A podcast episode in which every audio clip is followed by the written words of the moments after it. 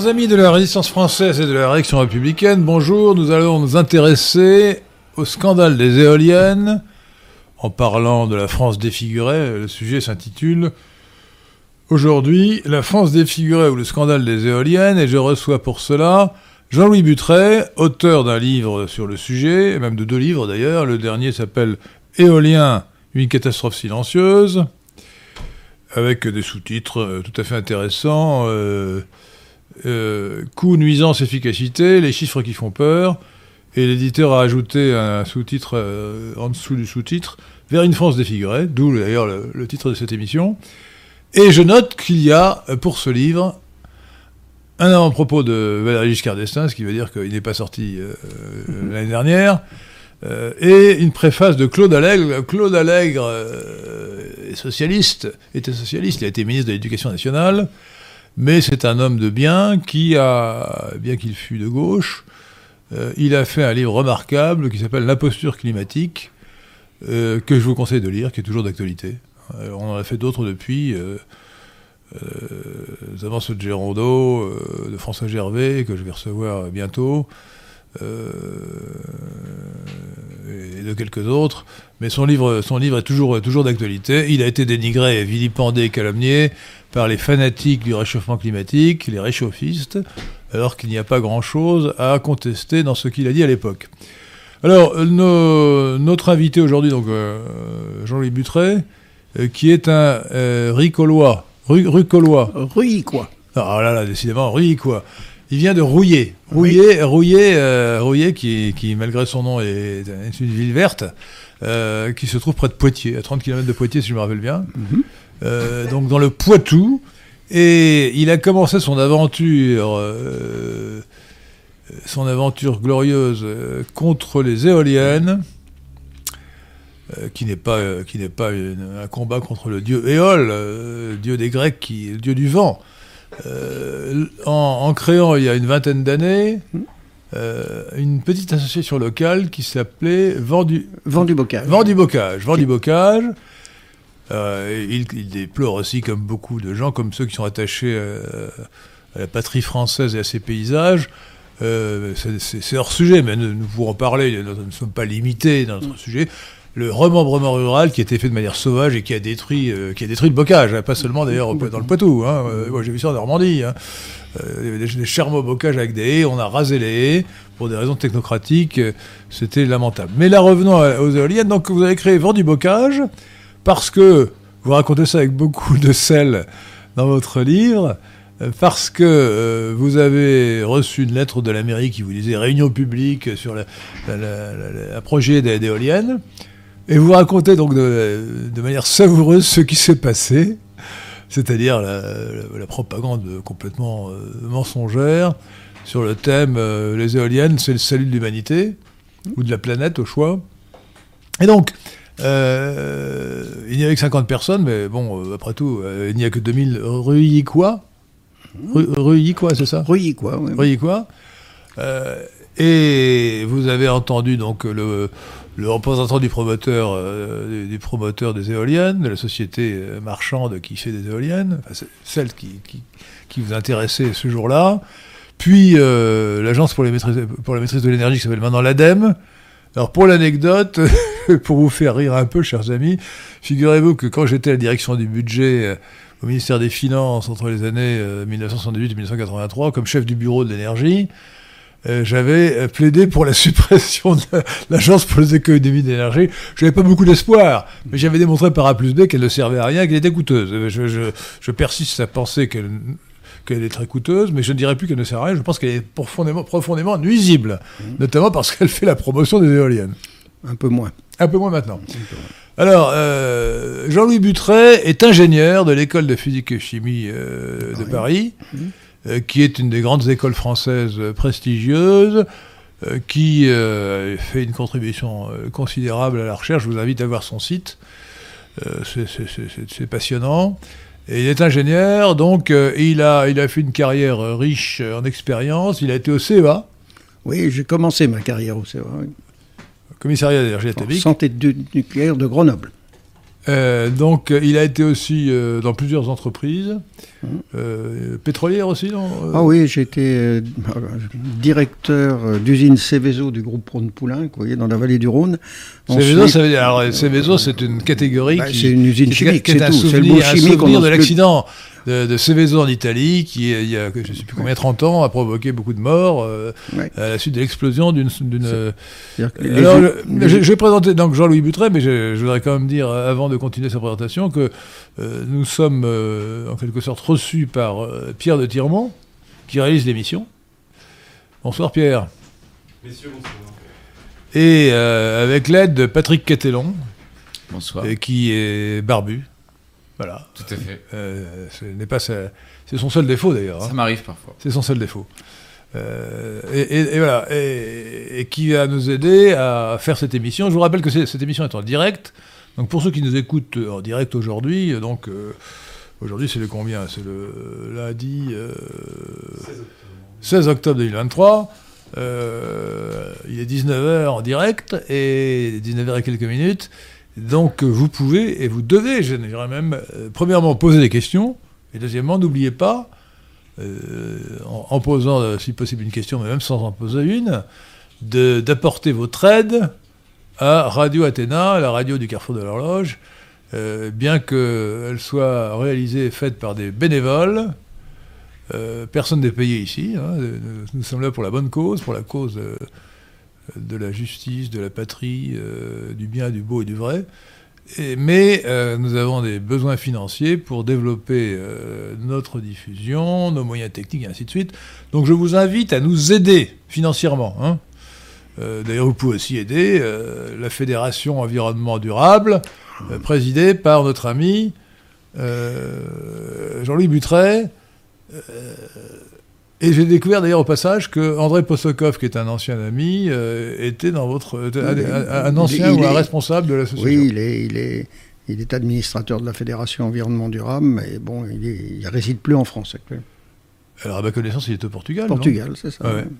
Au Portugal, mais alors, bon, ça va nous faire changer de sujet, mais il paraît que les Portugais veulent changer le régime des, des étrangers. Oui, euh, pour l'anecdote, euh, chez chez les auditeurs, un certain nombre de Français ont pris leur retraite au Portugal parce que euh, au Portugal, quand on est un étranger qu'on s'installe au Portugal, euh, c'est moins intéressant que euh, s'installer en Suisse, mais c'est plus simple.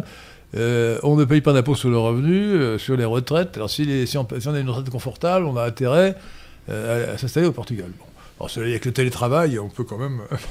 Je ne sais pas s'il y, a des- s'il y a beaucoup d'éoliennes au Portugal, euh, il faudra lui Ah oui, demander. il, y en a, il y en a partout, vous savez maintenant. Ah. Tous- tous les pays d'Europe sont couverts, plus ou moins. Alors, euh, commençons par le sujet le plus, ouais, le plus difficile peut-être. hein. Euh, la France défigurée. Alors, je vous dire, je dois que je suis assez pessimiste sur le sujet, parce que pour vous faire rire, chers auditeurs de Radio Athéna, et pour vous faire rire Jean-Louis Buttret, sachez que moi je suis partisan de la destruction ou du démontage de la Tour Eiffel. Euh, la Tour Eiffel à Paris. Il faut, lire ce faut lire ce qui a été écrit contre la Tour Eiffel par des, grands écrivains comme Huysmans, lorsqu'elle a été construite pour l'exposition universelle, je crois que c'était vers 1880. Euh, la Tour Eiffel est un échafaudage provisoire qui est provisoire depuis, euh, depuis 150 ans. Euh, et honnêtement, je suis partisan de la démonter et de la vendre au Qatar, qui certainement a beaucoup d'argent à, à dépenser. euh, voilà. Euh, donc, les gens trouvaient que la Tour Eiffel était affreuse quand elle a été construite, et on s'habitue. On s'habitue. Ouais. Quand, quand- quand on a, euh, le- quand, quand votre femme a une, une grosse verrue sur la joue, ben, on finit par la trouver jolie cette verrue. On- euh, bah là, la, la- la Tour Eiffel, c'est la verrue de, sur, la- sur le front de, de Paris, euh, qui a été impudemment installée. Ben, moi, je me demande si finalement les, les Français vont finir, ne vont pas finir par trouver que, les- après tout, euh, qu'une une éolienne, c'est beau. Alors, que- que- quelle est votre réponse? Est-ce que, est-ce que la France est défigurée par les éoliennes, oui ou non? Oui, c'est-à-dire qu'actuellement, quand on a vécu euh, un petit peu la, France telle qu'elle était il y a 20, 30 ou 40 ans, on s'aperçoit qu'il y a une accélération d'une certaine destruction, euh, j'allais dire, de, tous les espaces naturels. Et moi, ce qui m'a frappé dans toute, euh, toute ma carrière, finalement, c'est qu'à chaque fois que je revenais en France, ce que j'aimais beaucoup, c'était cette biodiversité, le fait qu'il y avait des paysages qui variaient très vite de, de, région à région, mais aussi de département à département, des fois de commune à commune. Alors c'est basé sur certains faits. Hein. Il faut savoir que la France a une géologie absolument extraordinaire, alors qu'il y a des endroits, par exemple l'Australie, sur des milliers de kilomètres, c'est la même géologie, tandis qu'en France, ça change beaucoup, ce qui fait que tout ce qui est, tout ce qui pousse, tout ce qui vit, euh, est très spécifique. Et lorsqu'on commence à industrialiser, euh, à ravager un petit peu tout ça, qu'est-ce qui se passe? On uniformise. Et je vous donne un exemple, on parle du Poitou. comme vous l'avez dit, je suis originaire d'un village de 3000 habitants dans le Poitou, que j'aimais beaucoup, que j'aime toujours du reste. Et j'ai vécu, euh, comme vous l'avez dit, la destruction du bocage poitevin. Mais aujourd'hui, quand on dit ça, et quand j'entends parler d'écologie, mais ce qui s'est passé, c'est absolument atroce. Il y avait des bulldozers qui, euh, disons, rasaient toutes les centenaires avec des, armes magnifiques. Il y avait euh, ensuite des tas où on brûlait, mais sur des, tas gigantesques, euh, ces arbres. Ce qui fait que les villages qui avaient chacun leur spécificité, et Dieu sait s'ils étaient beaux autour de Rouillé, par exemple, eh ben, petit à petit se sont trouvés dans une espèce de surface dénudée, de plus en plus euh, identique à la Beauce, et donc tout a changé. Ça veut dire que l'agriculture a changé, c'est devenu du maïs.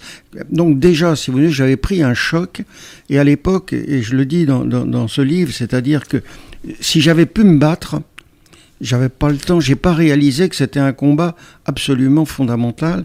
Et aujourd'hui, quand je vois les efforts pitoyables pour essayer de parler de biodiversité, mais les gens ne se rendent pas compte. Par exemple, la directrice de l'Adréal, l'ancienne directrice de l'Adréal de Poitiers, qui était une femme assez remarquable, m'avait avoué un jour, on avait de très bons rapports, euh, écoutez, moi je suis vraiment désolé pour ces zones du Poitou la biodiversité totale hein, des animaux et des, espèces a diminué de 60%. Et quand on connaissait euh, ce qu'il y avait à l'époque, c'est-à-dire la faune, moi je me rappelle, j'ai passé toute ma jeunesse avec mon grand-père, et je le dis, par exemple sur des rivières, à la pêche, c'était inimaginable. Il y avait des espèces, on n'arrêtait pas de voir des espèces différentes. Aujourd'hui, vous cherchez un lézard dans le Poitou, bah, il faut le chercher. Avant, il y en avait partout. Il y a bon, alors des animaux moins sympathiques, mais c'était un coin énormément où il y avait beaucoup de. reptiles. je me rappelle autrefois, je voyais des hannetons, mais je n'en vois plus depuis ah non, mais des reptiles, par exemple. Les hannetons ont disparu. Des, reptiles. Aujourd'hui, quand vous voyez une malheureuse couleuvre, c'est devenu un animal à protéger. Donc, alors, il y a eu, si vous aimez, ces tel, tel ravage que déjà j'avais certainement un sentiment euh, assez féroce contre cette industrialisation euh, des espaces naturels. Puis un jour, je vous dis, j'ai assisté en effet à une réunion, un voisin qui m'a dit euh, euh, Est-ce que tu es pour ou non l'éolienne Vous ne le bah, dites pas avec l'accent, mais dans le livre, vous le dites avec l'accent. oui. T'es pour le. Je sais plus, avec l'accent du Poitou. Hein Hein Olé Tibin, euh, l'éolienne qu'allons mettre une... Bon, j'ai dit, écoute, j'en sais rien du tout. Moi, je pensais, honnêtement, comme j'ai beaucoup habité aux États-Unis, je me suis beaucoup voyagé, je pensais au, au, au Far West, c'est-à-dire au l'Ouest, euh, l'éolienne, euh, la ferme. L'extrême Occident. Oui, et je me suis dit, mais enfin, ils sont malades de mettre une éolienne comme ça à rouiller. Et puis j'en avais vu ailleurs, mais j'étais un peu inquiet quand même. J'ai assisté à cette réunion. Alors, ce qui était extraordinaire, à rouiller, à rouiller, à rouiller dans, dans une salle qui était une jolie salle, euh, avec un maire sympathique et tout. Et j'ai eu vraiment l'impression, là, euh, ça a été surréaliste. C'est-à-dire que d'abord les gens, bon, une éolienne et ça. Et il y a les présentateurs donc, qui sont venus, c'était la Société d'électrification de la Vienne, enfin, qui s'appelle la Sergi, qui détient du reste, qui distribue l'électricité dans tout le département, la Sergi qui a fait un discours qui a duré deux heures, où alors là j'ai vraiment l'impression qu'ils allaient sauver la planète. C'est-à-dire que tout était merveilleux, etc. On va mettre des éoliennes, 8, 6 éoliennes à tel endroit. Je les écoutais, puis j'attendais quand même un petit peu des renseignements techniques. C'est-à-dire que, ben oui, mais elles sont où? Quelle hauteur? Etc. Non, j'ai Et alors, mais alors discrètement à la fin, euh, ben, euh, les zones, alors c'était des pommes de terre, c'est une carte qu'on voyait très mal, elles vont être là. Je pose la question, à quelle hauteur? Quelle distance Oh, vous vous inquiétez pas, elles seront pas à plus de, de 500 mètres des maisons et pas à plus de Pas- 130 mètres. Pas à moins de 500 mètres, vous voulez À dire 500 mètres des maisons et à- à- à- elles feront pas plus de 130 mètres. Alors, mentalement, je lui dis, mais 500 attendez, mètres, c'est beaucoup. c'est c'est déjà, à l'époque, c'était les grandes éoliennes. Maintenant, c'est des toutes petites. hein. Maintenant, elles sont à 180 mètres. Non, à 250 mètres. 250 mètres. 200 les dernières, aujourd'hui, 250 mètres. Donc, Effrayant. et ça va aller à 300 mètres. hein. C'est celle qui. Ah bah, sont- la, la tour Eiffel, elle est, elle est une éolienne. si vous- mentalement, je me suis dit, mais. euh. Et alors là, il y avait en plus une, un am- une ambiance où on avait vraiment l'impression qu'ils allaient sauver la planète. C'était vraiment tout. Non mais attendez, rappelons, excusez-moi, euh, il faut qu'on- suive, on vous suive, Jean-Louis Moutret, sauver la planète parce que les éoliennes, c'est des énergies renouvelables qui ne consomment pas de Voilà. gaz à effet de serre. C'était Alice au Pays des Merveilles. C'est-à-dire, c'était pur, c'était gratuit, c'était vraiment euh, l'avenir de nos enfants. Et tous ceux qui avaient travaillé dans le domaine de l'énergie, comme j'ai travaillé, j'ai eu l'occasion de travailler, euh, je dis pas que c'était des assassins, mais c'était des pro-nucléaires qui allaient vraiment faire euh, exploser la France et, et tuer toutes nos générations. Donc, oui, non, ils étaient antinucléaires, au contraire. mais tout le monde était. tout- à l'époque, si vous voulez, les gens ne savaient pas trop. Ils, avaient de l'électricité nucléaire qui arrivait, ils le savaient, mais ils- tout le monde était content. Ils avaient de l'électricité. Tandis que là, si vous voulez, d'un seul coup, l'ADEME, la- l'ADEME à l'époque, faisait une campagne anti-nucléaire. Donc, si vous voulez, dans cette ambiance euh, absolue, c'est tout juste, ils n'ont pas appelé. Alors attendez, mais il faut, il, faut, il faut expliquer au fur et à mesure les incongruités de cette propagande. Si, on est, si on est contre les gaz à effet de serre, ce qui n'est pas mon cas à titre personnel, et d'un point de vue euh, économique, je pense que c'est absurde, mais si on est contre les gaz à effet de serre, ce qui est produit donc par la consommation de charbon, de pétrole et de gaz naturel, euh, on doit être pour l'énergie nucléaire parce qu'elle ne produit pas de, de gaz à effet de serre. Oui. Euh, pas ou quasiment pas. Euh, Peut-être qu'il y a des moteurs qui tournent dans, les, dans les centrales qui sont, eux, au fioul. Et alors, donc, donc, normalement, on devrait être pour le nucléaire si on est contre le réchauffement climatique Si, qui serait causé par les gaz à effet de serre. à l'époque, la question ne se posait pas. C'est-à-dire que c'était d'un seul coup quelque chose qu'allait remplacer ce nucléaire qui devenait très sale. Donc c'était l'image que donnaient les promoteurs, petit à petit, de façon à pénétrer et prendre le marché de sur, l'électricité. le- sur la question du nucléaire, les choses se sont nettement améliorées ces dernières années. C'est toutes dernières années, On d'ailleurs. va en parler là. Je ne suis pas tout à fait d'accord avec vous, mais on va en parler. Donc, qu'est-ce qui se passe? C'est que quand vous êtes dans cette ambiance, et moi j'avais assisté à des, des centaines de présentations, j'ai vraiment l'impression d'être dans une salle où on, train- on était en train de, de- de faire du piporo à des gens qui n'étaient pas. Et c'est tout juste si les gens n'ont pas applaudi. Alors à la sortie, je me suis dit quand même, et il y a un gars qui... Ah non, vous êtes intervenu. Oui, je suis intervenu. euh, Vous êtes levé en disant je ne suis pas d'accord. Oui, était je courageux. suis pas d'accord. Je suis pas d'accord. Et si c'est vrai, et le- il y a, comme tout le monde me connaissait pas dans la salle, il y a euh, des gens qui euh, pratiquement m'ont pas demandé de sortir, mais en disant mais qu'est-ce qu'il fait celui-là, celui-ci, il est pas de la commune ou un truc comme ça. Alors que toute ma, toute ma famille est au cimetière Euh, depuis, vous depuis êtes- 200 vous ans. êtes de Rouillé plus, depuis de- toujours. De, de plus, des, Depuis des 200 ans, centaines d'années. de Rouillé. Donc, Rouillé, j'ai rappelé que j'avais quand même, etc., que j'étais, je payais mes taxes et tout, donc j'avais le droit là-bas. Ah oui, etc. Le maire, était, le maire était très sympa, je veux dire, ils étaient tous très sympas. Et à la sortie, ceux qui me connaissaient, qui, ils me disent, mais pourquoi tu es contre les éoliennes? Ben, Je dis, j'en sais rien. À l'époque, à l'époque, maintenant à vous savez. c'était en 2004, j'en sais rien, mais j'ai des doutes, comme ça, j'avais vraiment des doutes, et on va faire une association. Et c'est comme ça que l'association... Vent du Bocage. Vent du Bocage. Et on lutte, et pour la petite histoire... Et Vent du Bocage qui est adhérente maintenant à la Fédération Environnement Durable. Pour la petite histoire, c'est une des plus anciennes associations de France. Nous luttons actuellement toujours contre six éoliennes qui, sont, qui ont été remises. Si vous. La- la- le premier projet a été abandonné par la Société d'électricité de la Vienne. Grâce Et à puis votre quatre- action. Trois ans après, il y a un nouveau promoteur qui est venu, qui a repris, qui a convaincu la mairie, etc. Ce qui fait que la société Vendu Bocage est obligée d'aller en, en tribunal administratif. Ensuite, et actuellement, on est en cours d'appel. Parce que si j'ai bien compris, le, le- le maire actuel Mais tous les maires. euh, les- n'est pas aussi bien que l'ancien. Non, ils sont tous bien.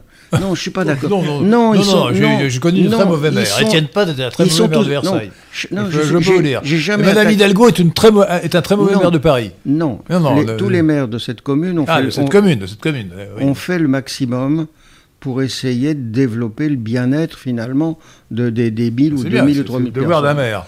Ils n'avaient pas tous les mêmes méthodes. Il y en avait qui avaient des- d'origine d'agriculteurs, d'autres qui Bon, sont revenons vos éoliennes. Mais honnêtement, c'est pas le problème, c'est que c'est des questions d'argent après. Quand vous avez un projet éolien, ça veut dire qu'il y a des gens qui louent leur terrain et ça va de 10 000 à beaucoup plus, hein, 50 000 euros par an. Et les agriculteurs actuellement, il y en a beaucoup en difficulté. Donc ils vont accepter de louer leur terrain. De même que les maires, comme on leur retire des, des, des, des subventions de l'État, il faut qu'ils trouvent des ressources. Revenons, revenons, recentrons le sujet, euh, cher Jean-Louis Butret. Désolé. Hein. Les, les éoliennes, est-ce qu'elles vont défigurer la France Oui ou non? Oui. Oui. Et c'est quelque chose de... Sur la question des paysages. Hein. Paysage. sur la question des paysages. C'est terrible. Alors, pourquoi? Parce que d'abord, ce sont des engins industriels. Que répondez-vous à quelqu'un, je me fais l'avocat du diable, qui vous dit mais une éolienne c'est beau, moi j'aime les j'aime voir une éolienne. C'est pas moi, c'est pas, moi qui parle, c'est l'avocat du diable. Hein. Mais il y a des gens qui le disent. Il y, a, il y, a des endroits où une éolienne perdue dans un certain paysage peuvent être en effet esthétiquement pour un architecte, etc. Mais le problème n'est pas là. S'il y en avait une, ça arriverait. Vous en mettez 10 de loin, bon, etc. Mais quand on va en mettre en 10 000 de plus, le problème n'est pas là. Et alors surtout, il faut bien voir, ça dépend ce qu'il y a autour. Et plus vous vous approchez, plus ça prend de l'ampleur. Une éolienne de 180 mètres à 2 km, à la limite, je dis pas que vous l'oubliez à un moment donné, si, mais, mais quand vous vous rapprochez... Ça clignote quand même, attention. Oh, la nuit, oui.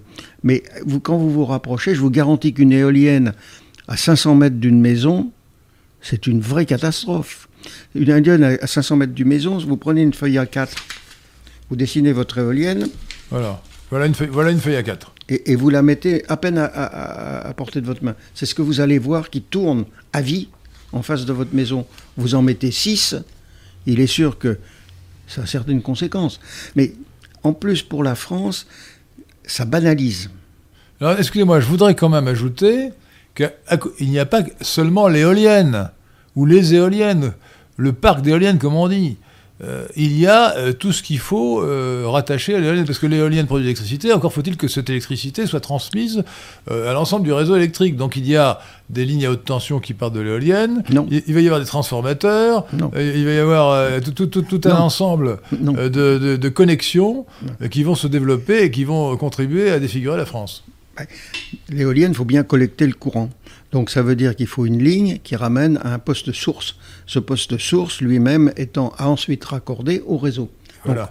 le premier euh, chemin, c'est mettre une éolienne quelque part, mais il faut la raccorder au poste source. Or, là, les câbles sont enterrés parce que c'est du relativement basse tension. Hein. Ensuite, euh, vous pouvez remonter, bien sûr, par le poste source à des tensions supérieures et accrocher ça à des lignes à haute tension quand elles sont là. Quand elles, sont, là. quand elles sont là. Sinon, il faut en créer. Ah, c'est le cas actuellement qui va se passer euh, concernant tous les parcs offshore, dont on aura l'occasion de parler. Offshore, c'est de l'anglais, alors c'est en mer, en mer. Les parcs en euh, mer. Maritime, si vous préférez, en mer. Pour, les gens qui entendent parler de l'autre mot à longueur de journée, si on peut préciser. L'autre mot ou pas, non, peu importe, nous parlons, parlons français, même si euh, l'usage est de parler anglais. C'est le terme quand même connu mondialement. Bah, je sais bien, mais il faut traduire. Mais, offshore, c'est en mer. Au, large, au large, si vous préférez. Au, mot à mot, c'est au large. Offshore, c'est au large. bon, mettons. Et là, il va y avoir un problème de collecte de cette électricité. Et pour ramener cette électricité euh, donc sur le territoire, l'ensemble du territoire français, il y a des lignes à haute tension qui sont prévues. Il y en a qui sont connues ou plus ou moins connues, donc qui vont traverser le Poitou. Mais euh, et il y en a d'autres certainement qui seront obligatoires parce qu'il y avait euh, une ministre, et de mémoire c'est Madame Kosciusko-Morizet, mais je peux commettre une erreur, euh, qui avait annoncé euh, près de 40 milliards d'investissements de lignes à haute tension. Donc je, remercie les écologistes actuellement qui font de la promotion pour l'éolien, sans s'apercevoir que derrière vous avez des, pilotes. Hein, alors ça, méchant, le pylône, c'est quand même pas un engin terrible. Euh, des transformateurs, si du côté écologie, le transformateur... vous faites du bruit avec votre... Euh, le, transformateur, c'est pas extraordinaire. Et puis ensuite, donc tout, tout, ça pour alimenter le réseau avec des lignes. Donc c'est vraiment une destruction progressive, quoi qu'on dise, ou une industrialisation du territoire. Alors je voudrais revenir en arrière sur un point parce que je crois que le point central, enfin en mesure en tout cas, euh, du remembrement comme, du, comme des, éoliennes et des transformateurs et des lignes à haute tension, c'est le, la destruction des paysages. Oui. Des paysages. C'est, euh, je rappelle que lorsque le, le roi du Maroc, euh, je ne me rappelle plus comment il s'appelait, Mohamed V peut-être, été euh, transporté en, France parce qu'il y avait quelques ennuis euh, au Maroc pendant le protectorat. Euh, il a survolé la France en avion et il a dit la France est un jardin. Alors c'est moins, c'est moins vrai aujourd'hui parce qu'on a beaucoup bousillé euh, le, paysage français. Alors ça, ça, ça me paraît important. En revanche, la biodiversité, bon, moi je, je, trouve très bien qu'il y ait euh, des couleuvres dans les champs. Ça m'est un peu indifférent. Euh, et je ne crois pas que le thème général de la biodiversité soit, euh, soit très valable. D'abord parce que, on ne sait, euh, si vous me permettez cette parenthèse, qui est quand même importante, il y a 50 millions d'espèces vivantes, animales surtout, végétales un peu, essentiellement d'ailleurs des, des- des insectes. On ne sait pas à 10 millions près combien il y en a. Et euh, par conséquent, euh, s'il disparaît en quelques années 100 000 espèces, je ne pense pas que ça change grand-chose au total. Et de plus, d'ailleurs, euh, les, associations qui avaient fait des études démontrant une réduction dra- dramatique de la biodiversité ont fait de faux calculs et ces calculs ont été révisés. On a vu qu'en réalité, on ne pouvait pas dire qu'il y avait au niveau mondial, de manière statistiquement mesurable, une baisse de la biodiversité. Alors, J'ajouterais que je crois qu'il ne faut pas à tout prix vouloir préserver toutes les espèces animales. Nos ancêtres se sont débarrassés des prédateurs qui étaient les ours et, les loups, et je trouve que c'est complètement absurde aujourd'hui, euh, sous prétexte que les écologistes ou les défenseurs de la biodiversité le demandent, de faire revenir artificiellement en France des loups et des ours qui mangent les moutons de nos éleveurs, si bien que les éleveurs, il faut les indemniser, euh, on les poursuit en justice, ils ont le malheur de tuer un loup. Euh, donc c'est absurde. Nos ancêtres euh, se sont débarrassés des prédateurs, et lorsque, euh, il paraît que c'était d'abord les, moines qui faisaient ça, mais lorsque nos ancêtres, les moines n'étaient pas nos ancêtres, mais c'était les frères de nos ancêtres, on espère, ont défriché la France, la France était couverte de forêts, donc la déforestation a donné les beaux paysages qui ont suivi. Donc il ne faut pas non plus tonner contre la déforestation. Vouloir empêcher les Brésiliens de déforester la- l'Amazone me paraît quand même une absurdité complète qui ne repose sur rien de. Ça ne veut pas dire. Et de, de plus, de plus, autre absurdité, c'est qu'on sait maintenant, d'après les relevés satellitaires, que depuis 20 ans, euh, la, la proportion de la surface de la planète couverte de forêts, donc la superficie forestière, a augmenté et n'a pas diminué. Alors il est vrai que euh, dans beaucoup de cas, ce sont des, des forêts euh, plus récentes, artificielles, moins variées. Euh, les, forêts primaires, évidemment, ont tendance à disparaître.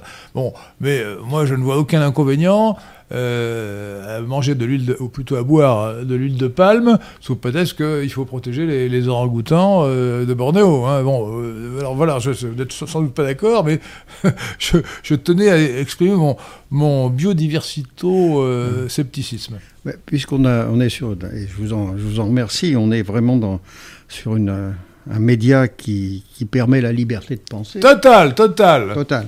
Donc Le je, carrefour de je- l'Europe, d'ailleurs, est un carrefour. Ici, Voilà. nous sommes à la- donc je m'oppose, vi- j'allais dire, euh, vigoureusement. totalement euh, à cette, euh, à cette. euh, Vous défendez les orang-outans de Bornéo Non, j'ai pas dit les- ça. les loups et Je défends tout- non. Les le- loups et, non, toute espèce vivante ours. mérite le respect. Oui, Ensuite, elle s'équilibre elle-même. même, même les rats. Tout- toute espèce Attendez, vivante. parce que mais- vous- est-ce que vous êtes comme Tout- les écologistes qui ne veulent, pas qu'on dise rat parce que c'est stigmatisant qu'ils veulent qu'on dise sur mulot. Le, le- le principe fondamental, c'est que toute espèce vivante a le, a le- a le droit euh, de vivre, etc. Alors qu'après, il y a des déséquilibres et que finalement, vous savez, la plupart du temps, les espèces réclament elles-mêmes leur déséquilibre. hein. C'est une qui, c'est des, des bio- des biotopes.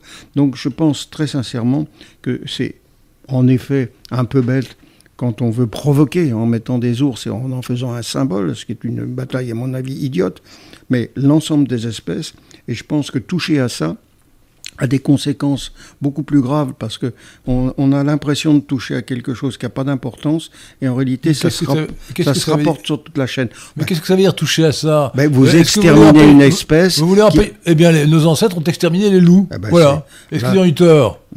Hein?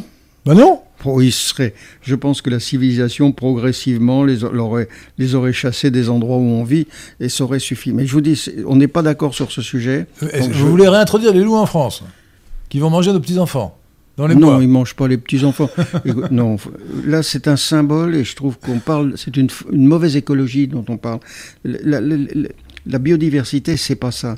C'est le fait, par exemple, qu'on industrialise. Et je vous garantis, quand on met des socles de béton de 2500... D'accord, nous sommes d'accord. Non, mais c'est entièrement. On, attaque la biodiversité. Quand, quand, on met, quand on met des pales qui tournent à 300 à l'heure et qu'on a 10 000 éoliennes, donc on va en mettre 10 000 de plus, ça extermine un certain nombre d'oiseaux et des, des espèces protégées. Ah oui, alors il faut, il faut le dire parce qu'on ne sait pas. Et des espèces protégées. actuellement, actuellement, actuellement, il y a des euh, les rapaces sont exterminés par euh, euh, les éoliennes. Il y a un procès en cours où le, parc éolien a tué un aigle royal. C'est une espèce ultra rare. Je pense que c'est totalement anormal et il faut arrêter tout de suite et détruire ce parc éolien. Vous avez un vrai problème qui est un problème, tout le monde s'en fiche, mais les, les c'est pas vrai du reste, il y, a, des gens qui se battent, mais tout ce qui est chiroptère, c'est-à-dire les chauves-souris. Alors c'est pas un animal sympathique quand on le regarde. il transmet le Covid. En, réalité, non, ça non, ça c'est non, ça c'est de la médisance. Mais le, je, le, mais, je calomnie les chauves-souris. Non, les chauves-souris sont, un, je fais une parenthèse, les chauves-souris sont un réservoir Tous de virus. les animaux sont Et lorsque le virus, vous avez un chat, vous avez un chat, c'est une sale bête. Hein. Non, mais ici, avec Pierre de Tirmont, c'est une ménagerie, nous avons un chat, un hamster. Vous avez un chat, euh, et les chats, c'est des vrais tueurs. Ils tuent les oiseaux et tout, pourtant, c'est des animaux sympathiques. Bon, il y a un, certain équilibre. Les souris, euh. Je reviendrai, je reviens aux chiroptères, parce que aux chauves-souris. Actuellement, les éoliennes, c'est une vraie destruction. Pourquoi? Parce qu'elles tournent vite, et lorsque la pale, et ça tout le monde le comprend, euh, s'approche du mât, euh, devant le mât, ça crée une compression de l'air et une décompression. C'est-à-dire qu'il y a un phénomène vraiment. Et euh, il se trouve que les chauves-souris, vous savez, tout ce qui est son, c'est très, très. Infrason et autres, c'est comme ça qu'elles se, qu se déplacent. Ouais ce qui fait que elles, elles sont attirées en réalité par les, les, les, éoliennes. parce que les éoliennes, il peut y avoir de la lumière, des choses comme ça, donc il y a des insectes, et viennent les chercher. Et alors, ce qui m'avait frappé, c'est les, justement les, écologistes, les vrais. Ceux que j'aime bien, c'est ceux de terrain, pas leurs organisations. Parce que les gens de terrain, il y en a vraiment de très gentils et fantastiques même. Et eux, euh, qu'est-ce qu'ils font? Ils ramassent des, des, des cadavres euh, de chauves-souris qui ont implosé de l'intérieur, c'est-à-dire qu'elles sont intactes et tous leurs organes internes sont détruits par ce phénomène de choc. Donc ça, c'est un, finalement euh, un crime euh, de, de, faire ça, et ça pour se battre, pour sauver ces espèces, ben, la Fédération environnementale contribue dans les études à protester contre ce genre de choses et essayer de faire annuler les parcs à chaque fois qu'il y a des espèces protégées qui risquent d'être touchées. Oui, parce que donc l'un des inconvénients qu'on ne connaît pas assez des éoliennes, euh, c'est que l'un des, inconvénients des éoliennes qu'on ne connaît pas assez, c'est le fait qu'en tournant très vite, elles tuent les, euh, animaux volants qui sont euh, soit des oiseaux, soit des chiroptères, c'est-à-dire des chauves-souris. Mm-hmm. oui, éventuellement peut-être aussi des, d'autres animaux. Il y a d'autres méfaits. Hein, si on parle de, si on attaque sur un domaine comme la santé. Les chouettes peut-être. Est-ce que les chouettes sont tuées par tous les, animaux Écoutez, les, les, mais les rapaces, c'est extraordinaire. Les, les rapaces, ce sont des espèces magnifiques. Hein. que ce soit les rapaces de nuit, euh, les chouettes, des choses comme ça. À un moment donné, ils étaient exterminés, mais ce sont des, des, oiseaux absolument magnifiques. Il faut voir comment une chouette, par exemple, régule dans un coin euh, tout ce qui est. Vous parliez des rats.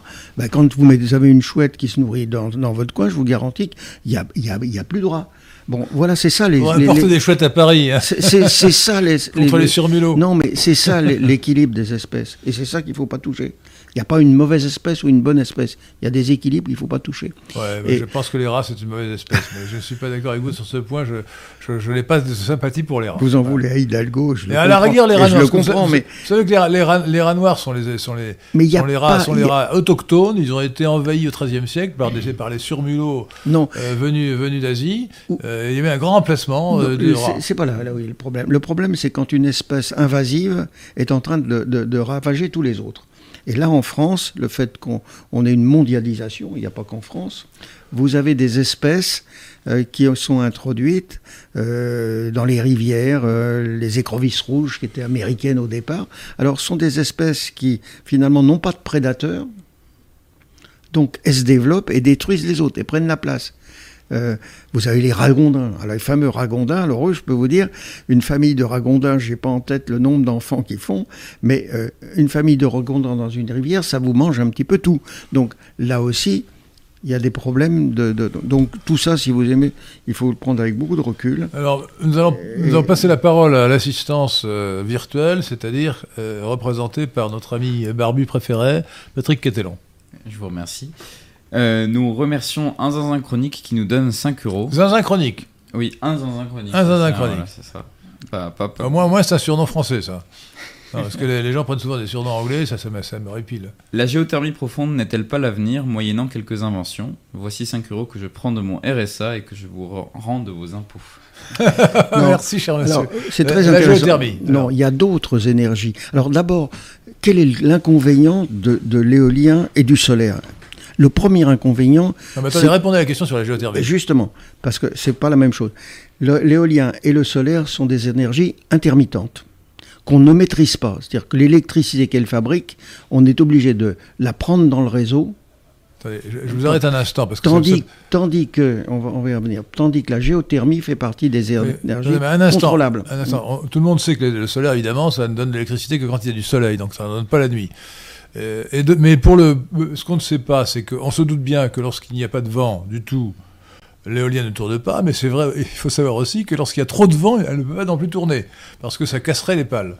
Donc il, faut qu'il y ait assez de vent, mais pas trop. Une éolienne commence à marcher avec 15 km/h de vent.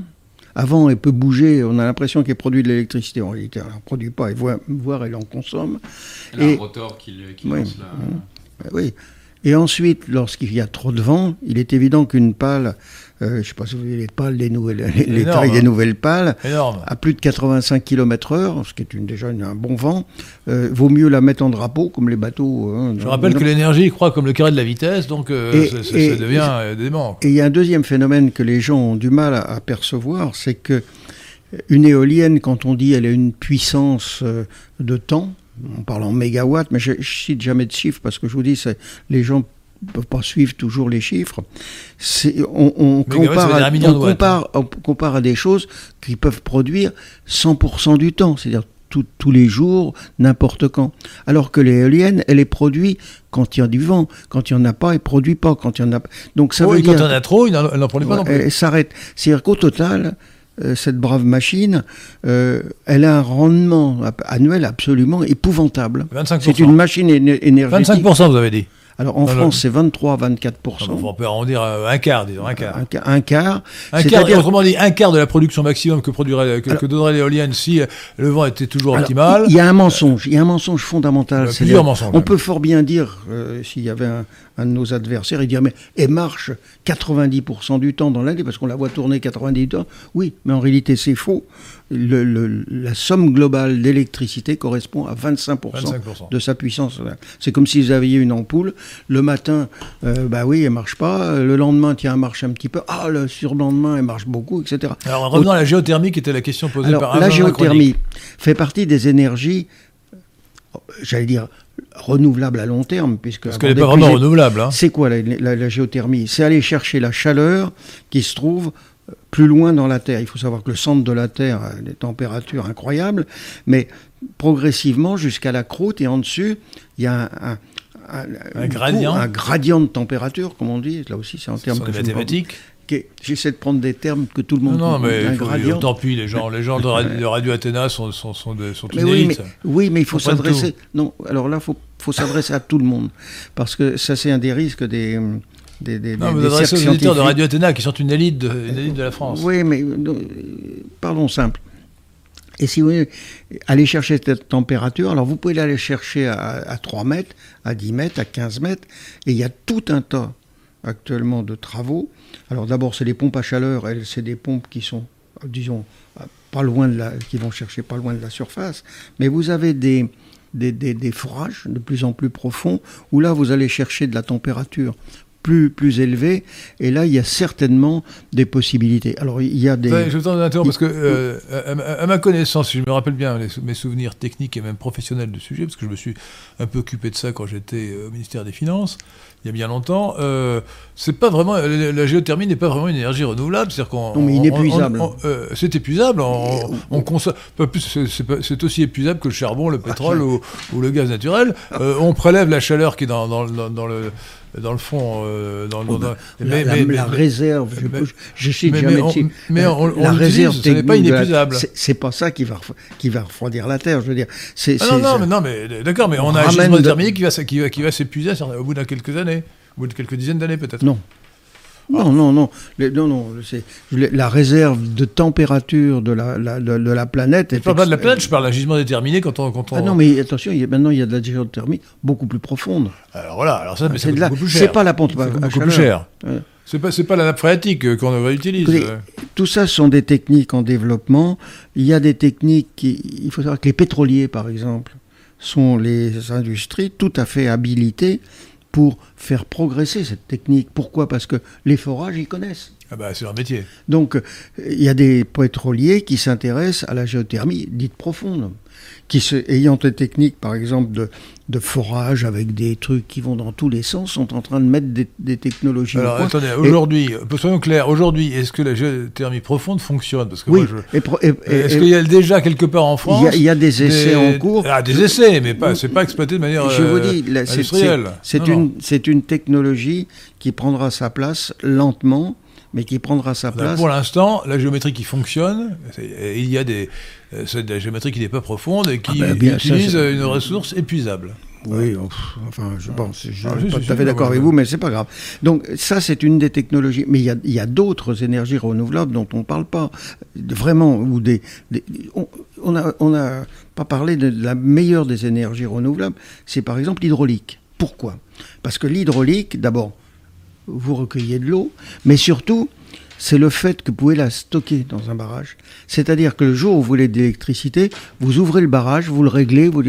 et la France a, à peu près 17% de son mix énergétique qui est l'hydraulique. C'est fantastique. Oui, mais on ne, peut, pas beaucoup augmenter cette proportion parce que nous avons déjà équipé des, pratiquement toutes, les, toutes les rivières de France de barrages. Non, mais il y a encore des choses à faire et surtout, faut pas faut pas, faut pas l'oublier dans le mix énergétique. On a l'impression maintenant que le, le, le, solaire va tout faire ou l'éolien va. C'est faux, c'est faux. Donc je vous dis, c'est, ce sont d'autres énergies. De même que lorsqu'on parle de certaines énergies renouvelables, et je pense au solaire, il faut quand même séparer deux choses. Le solaire sur des toits, lorsqu'on l'intègre à de l'architecture, dans certains, disons, euh, euh, site, franchement, qu'on mette un toit euh, gris ou noir, ça change pas grand-chose. Et je pense qu'en intégrant ça dans des architectures modernes, des choses comme ça, on fait aucun inconvénient. Aucun inconvénient. Par contre, quand comme en ce moment, et je reçois des des, des, des, des, des telex tous les jours, des mails tous les jours, j'entends parler de milliers d'hectares de panneaux photovoltaïques à la place de champs ou à la place de forêts. C'est aberrant.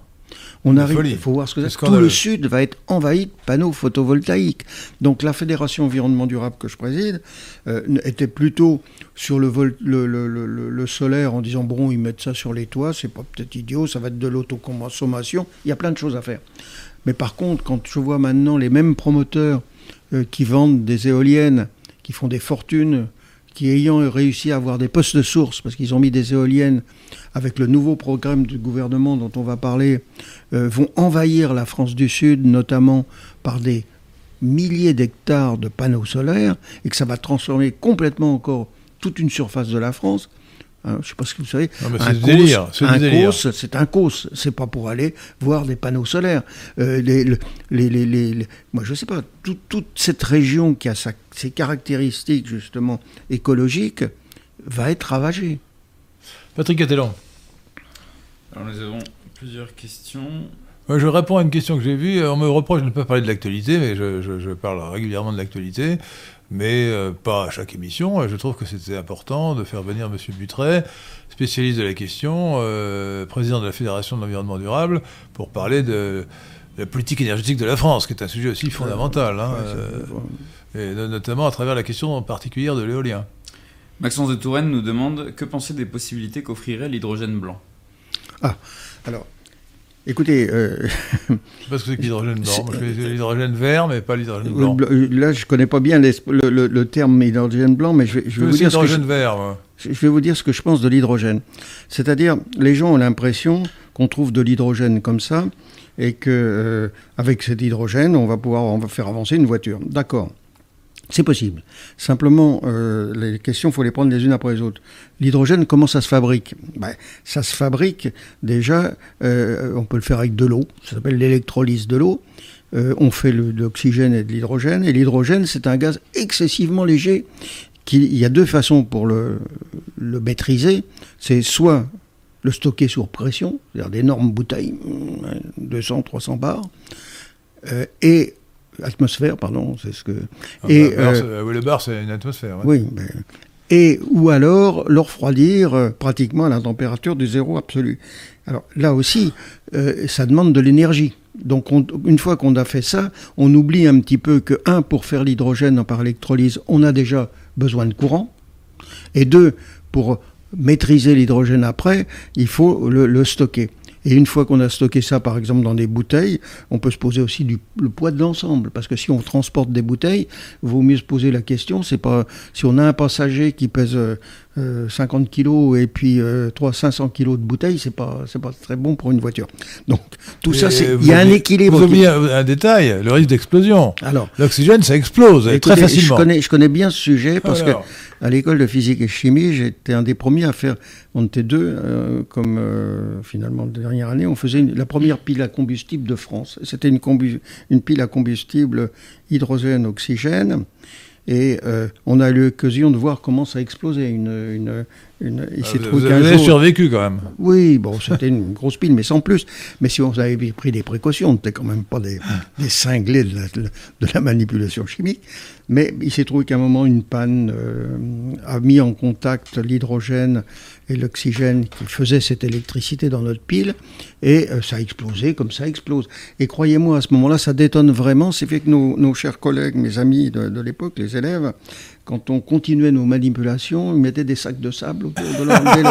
Donc oui, on, on, était, on, était, les dangereux du laboratoire. Donc je, je, tiens à vous dire ça parce que quand je vois les gens, il n'y a qu'à prendre de l'hydrogène, il y a un bus à l'hydrogène, je me dis mince, ça me rappelle ce souvenir et je me méfie. Ensuite, une fois qu'on a fait le bilan de tout ça, excusez-moi, parce que pour l'hydrogène, donc d'abord c'est très coûteux à produire. C'est coûteux. Euh, l'idée, la fabrication théoriquement possible, euh, oui, pardon, euh, Pierre de Tirmont L'hydrogène blanc, c'est celui qui est naturel, qu'on trouve dans la nature. Alors, il y, y, a quelques sources. Il y a quelques sources, en effet, l'hydrogène blanc.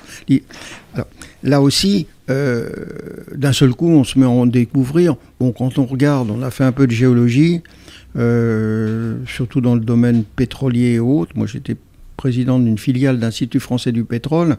Bon, les ressources en gaz, je vois à peu près. Les ressources en pétrole, on, a des, on imagine. Les ressources en hydrogène, c'est quand même euh, beaucoup plus douteux. Où trouve-t-on l'hydrogène dans la nature? Oh, ben un peu partout, on peut en trouver. C'est ah, un peu dans si, ça peut percoler de certaines, de certains sites. Donc je pense que, mais normalement l'hydrogène, il vient de, de, des gaz. Euh, lorsqu'on fait de la, de la pétrochimie, euh, bah, évidemment, on produit de l'hydrogène. Ah bah, l'hydrogène actuellement, on le produit à partir il, a, il a rien, il a rien. Gaz naturel ou du pétrole. Il, il, il, vient de sources carbonées, donc ça veut dire qu'il a rien de vert. Alors l'hydrogène, la bataille actuelle que les gens euh, qui suivent, euh, qui se, se passe, c'est à Bruxelles, c'est que la France, pour essayer de mettre euh, le nucléaire, qui est la source d'électricité majeure de la France, de la faire cataloguer comme étant une industrie verte, est passé par l'hydrogène en disant avec le nucléaire, on peut fabriquer de l'électricité. Cette électricité, on peut faire de l'électrolyse, etc. D'où comme tout ça, ça consomme pas de, carbone, donc c'est décarboné, donc c'est vert. Et toute la bataille que vous en voyez actuelle, c'est que les Allemands, qui eux sont totalement antinucléaires et nous manipulent depuis des, années, euh, qui ont pris le pouvoir à Bruxelles, refusent. Et euh, c'est un combat euh, sur cet hydrogène indirect totalement, j'allais dire, assez lamentable. Pourquoi? Parce que la France, en plus, et ça je peux le dire maintenant parce que ça me met en colère, et on a déposé du reste des recours devant la Cour européenne de justice. Donc oui, la fédération, c'est pas, pas quelque chose. Parce que le gouvernement français, d'abord, a complètement euh, négocié cette affaire de façon lamentable. Euh, lorsqu'il y a eu euh, à Bruxelles la volonté allemande d'augmenter les énergies renouvelables, c'est-à-dire le solaire et l'éolien, et l'éolien en principe. C'est pour ça qu'on met des parcs partout. La France a dit d'accord, mais moi je veux que le nucléaire rentre, puisqu'il ne consomme pas de carbone, aussi dans ce, dans ce package. Parce que derrière, ça veut dire qu'il y a des subventions, c'est de l'argent, et beaucoup d'argent. Et euh, comme l'Allemagne a pris la, maîtrise, ont commencé par faire voter la loi d'accélération des énergies renouvelables, sans bien sûr inclure quoi que ce soit dans le nucléaire. Ce qui fait que la France s'est complètement aplatie, ah non, je croyais qu'elle avait défendu sa, non, non, la complètement. Non, non, là, je, je, précise, mais elle s'est complètement aplatie et on a signé les accords qui sont actuellement RED 3, s'appelle, qui sont l'augmentation des énergies renouvelables, c'est-à-dire de l'éolien du solaire en France, qui entraîne 10 000 nouvelles éoliennes sur Terre et 50 parcs offshore, dont on, enfin, pardon, en mer, dont, on Va, dont on va parler après. Et derrière, si vous avez mieux, on a tout donné au départ et maintenant on supplie c'est que euh, l'Europe, c'est-à-dire l'Allemagne, de accepter que le nucléaire fasse partie du package finalement. Oui, ça. et, on, et, alors, comme on a perdu euh, le premier round, on a euh, Madame ouais. Pannier-Runacher a essayé de réunir tous les, toutes les, les, tous les pays qui ont des industries nucléaires pour s'appuyer pour re-rentrer. Et on vient encore honnêtement les dernières négociations, on est encore, mais c'est une négociation, je m'excuse de le dire, lamentable. C'est-à-dire tout donner avant, lorsqu'on veut essayer de négocier quelque chose, hein. c'est une catastrophe. Et ça, je vous le dis en tant que... Euh, euh, j'allais dire, j'aime pas radoter, mais quand, j'ai eu l'occasion de, de, côtoyer ou d'aider des, des, présidents qui avaient une autre hauteur, ou qui du moins avaient une, une notion de ce qu'il fallait faire pour défendre la France dans le domaine de l'énergie, ben franchement, je pense que cette négociation est épouvantable. Giscard d'Estaing euh, avait des défauts, euh, mais pour euh, l'énergie, c'est lui qui a lancé, enfin celui qui a continué à lancer, à développer le programme nucléaire, un peu trop vite à mon avis d'ailleurs, mais, mais il, a, il, a, quand même fait, fait ce qu'il fallait largement.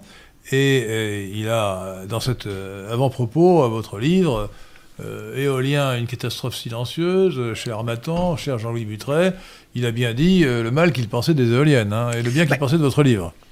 Pour revenir au sujet, si vous voulez, les, éoliennes, on a, bien dit qu'elles étaient des rendements épouvantables, ce qui fait que tout le programme, depuis le début, il, faut le subventionner. Alors, je voudrais tout de suite, parce que je vous demande, chers amis, si vous êtes chez vous, chers amis de Radio Athéna, euh, et, si vous avez à portée de la main votre facture d'électricité, prenez-la et regardez en bas, en bas, la dernière ligne qui s'appelle euh, contribution au service public de. Je, ne suis pas sûr qu'il l'ait pas. Euh, je n'ai pas regardé les dernières Contribution au service public de l'électricité. CSPE. Oui, regardez si elle existe. Et là, vous verrez, c'est là que vous payez les éoliennes. Voilà. Alors. Merci, merci, merci au gouvernement, merci aux écolos. CSPE, regardez bien. Beaucoup plus grave.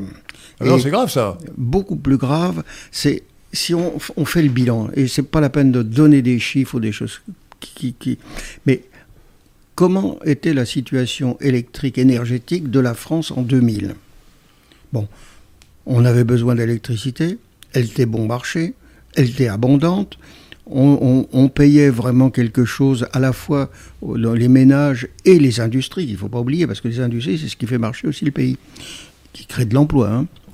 Et euh, tout ça, c'était euh, dû à notre, disons, centrale nucléaire, notre parc nucléaire de, 67, euh, de 57 réacteurs, 58 réacteurs. Et tout ça, d'un seul coup, a été abandonné finalement. On a, on a laissé vieillir. Et quand j'entends maintenant, et on a, on a lancé les énergies renouvelables, on a lancé l'éolien, on a accéléré l'éolien, maintenant on l'accélère. Et aujourd'hui, on s'aperçoit que l'Allemagne est en difficulté avec ce programme, mais continue de façon obstinée, et que la France suit cette politique en l'accélérant. Non, attendez, attendez, excusez-moi Jean-Louis Boutret, la grosse différence, c'est que l'Allemagne, euh, où l'électricité coûte deux fois plus cher qu'en France, euh, a, fait un programme d'aimant d'éoliennes, euh, mais qu'elle a fermé toutes ses centrales nucléaires à la suite de, de Fukushima par une décision absurde de Mme Merkel. Et récemment, donc même la dernière centrale nucléaire a été fermée.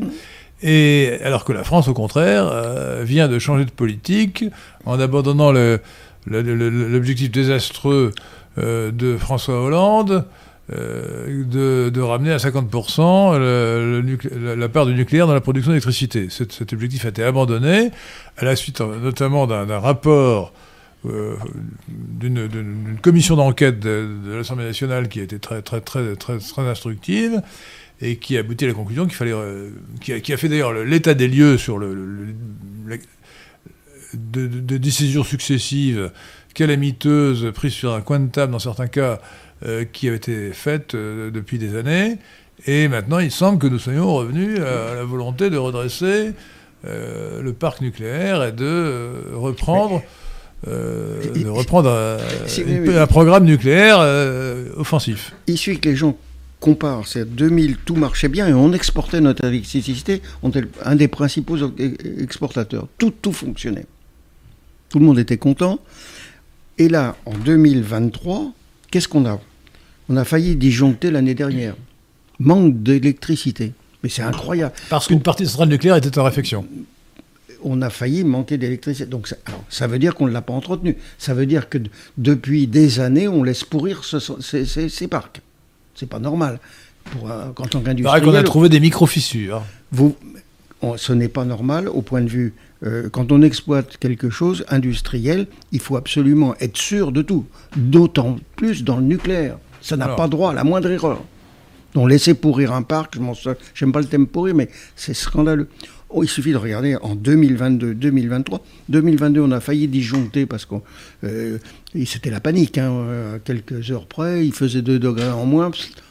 C'était le blackout. Bien. Le blackout, c'est-à-dire la, disjonction, peut-être. Hein, la coupure générale. C'est encore un mot anglais. Oui. Je suis désolé. Je... Non, parle français. Oui. Oh, il y a des mots anglais qui s'introduisent dans la langue française. Mais c'est pas grave. non, pas par moi. Euh, pas par nous. Donc, aujourd'hui, on regarde, et le dernier article que j'ai lu sur la question, c'est il y a deux jours dans la tribune, qui dit que pour éviter justement la panne d'électricité, l'État va contrôler tous les compteurs des gens pour diminuer à sa volonté. C'est-à-dire que les gens n'auront plus le droit. C'est le compteur, alors là c'est un nom propre, Linky. Linky, Linky, ben oui, Linky, maintenant tout est connecté, c'est l'espionnage dans votre maison. Moi, moi j'ai refusé Linky. Euh, c'est l'espionnage dans votre maison, mais vous, vous dépendez plus, vous n'avez plus la, la, possibilité de dire tiens, je veux allumer ma, cafetière. Non, c'est pas le moment, vous allez alimenter votre cafetière. Est-ce que vraiment Linky permet de réduire ah la, ah, production à terme, on va dire, on va contrôler C'est comme si vous aviez un ordinateur, un petit ordinateur qui donne tous les renseignements et qui peut couper. Alors là, oui. Donc, vous dites que l'État, ah, l'EDF ou le, ah, bah, euh, GRDF, euh, Enedis plutôt, quelques jours, je crois. Ah, euh. Enedis peut, peut, ah, peut, grâce à Linky, réduire la production, réduire la consommation, autoritairement. Ah ben bien sûr. C'est-à-dire que si, si, si, vous avez, si je veux allumer ma télévision, je ne pourrais pas parce que Linky aura décidé que on je change de civilisation de la civilisation, c'est vous. C'est monstrueux. J'ai bien fait de refuser Non, non, mais c'est fondamental. Hein. c'est des questions de liberté. De, de, la situation où vous étiez maître finalement de, chez vous. Non, mais déjà, Linky, moi, je me suis dit enfin, que, que, que le, l'État, euh, par l'intermédiaire de l'Enedis, puisse savoir à tout moment à, quelle, heure j'ai éteint la lampe chez moi, euh, c'est insupportable. Non, mais, mais 90% ou 99% des gens ont Linky aujourd'hui, hein, un compteur Linky. Hein. oui, très, je vous garantis qu'ils l'auront parce que c'est petit à petit. Euh, bah, vous savez, il y a tellement de moyens de, faire pression sur les gens. Pour l'instant, ce n'est pas encore obligatoire, mais. actuellement, il va y avoir des essais c'est ce que dit en tous les cas, je crois que c'est le journal La Tribune, si j'ai bonne mémoire, c'est il y a deux jours, qui annonce que le gouvernement va faire des essais de réduction. Alors, Forcé, forcé. On en est pratiquement. unilatéral. On est en train d'aller ce que certains ont vécu, c'est-à-dire les tickets de rationnement des années 40. Je m'excuse, c'est la même chose. Au lieu d'avoir, vous savez, les grandes... euh, les et grandes- qui- et qui- alors, les tickets de rationnement qui ont continué euh, après la guerre, hein, Oui. qui s'est finie en 1945, encore en 1949, en France, il y avait des tickets de rationnement. Écoutez, moi je pense que le ministère de la dernière année. Oui. Mais Quatre ans après la guerre. hein. Oui, ben, écoutez, ça s'appelait le mi- ministère de la répartition. Donc je pense que euh, on va très vers alors beaucoup plus moderne. Hein, ça sera pas des tickets qu'on va découper. Ça Ça sera va- électronique. Ça sera électronique, vous verrez plus rien. Vous, mais on va vers ce genre de méthode. c'est-à-dire On impose à la population, aux gens, ce que l'État veut et plus que les gens demandent. Et là, ça vient du fait tout bête. Et il faut insister, et ça c'est vraiment le fondement, c'est que vous pouvez mettre autant d'éoliennes que vous voulez. Vous pouvez en mettre 1000, 100 000, 1 million. Quand il n'y a pas le vent, elles ne donneront pas d'électricité. Donc si vous n'avez pas des moyens derrière qui se substituent pour vous donner cette électricité, ben vous êtes obligé d'arrêter. vous, vous- vous évoquez dans votre livre euh, l'objection suivante que, les partisans des éoliennes euh, vous feront, c'est que certes, euh, l'éolienne peut s'arrêter quand il n'y a pas de vent, mais que le vent ne souffle pas de la même manière dans le sud et dans l'ouest, C'est faux. et, et par conséquent que comme c'est désynchronisé, il y, a, il y a toujours du vent quelque part en France. Écoutez, un jour, on- avait un. Répondez-vous à cela vous, évoquez la question. Il n'y a pas que moi qui réponds. On avait un cercle avec des grands experts. Il y avait Gadonex, je me rappelle le président de, de- de- d'EDF. Donc des gens qui. qui- Euh, qui- C'était Gaz de France, Gaz Alex. Euh, oui, Gadonex. il y avait- Enfin, il y avait Gadonex, il y avait plusieurs. Et le, les, tous ces experts disaient oui, mais quand on regarde les cartes, quand on regarde tout ça, il y a un moment où sur toute l'Europe, ça n'arrive pas tout le temps, mais on va avoir un anticyclone l'hiver, une vague de froid, avec sans vent. Il y en a avec vent, il y en avait. Et ce jour-là, on aura pu avoir tous les parcs. S'il n'y a pas des moyens de substitution, Ah bah, les- et là c'est la catastrophe. la- L'Allemagne, a relancé ses centrales à charbon.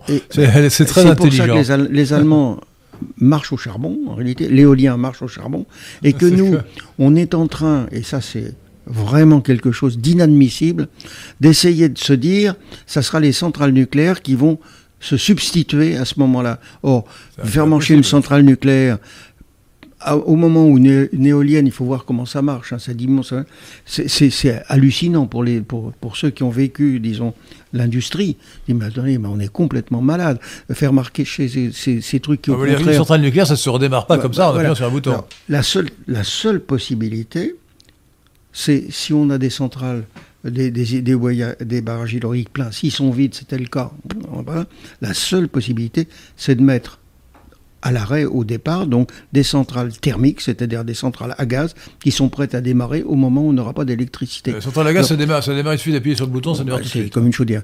Donc, si vous à ce moment-là, quand on vous dit, on vous met 10 000 éoliennes, on vous dit pas qu'on va être obligé de construire X centrales euh, à, gaz. à gaz. Donc, le bilan, quand on vous parle du bilan carbone, on vous casse les pieds avec le bilan carbone.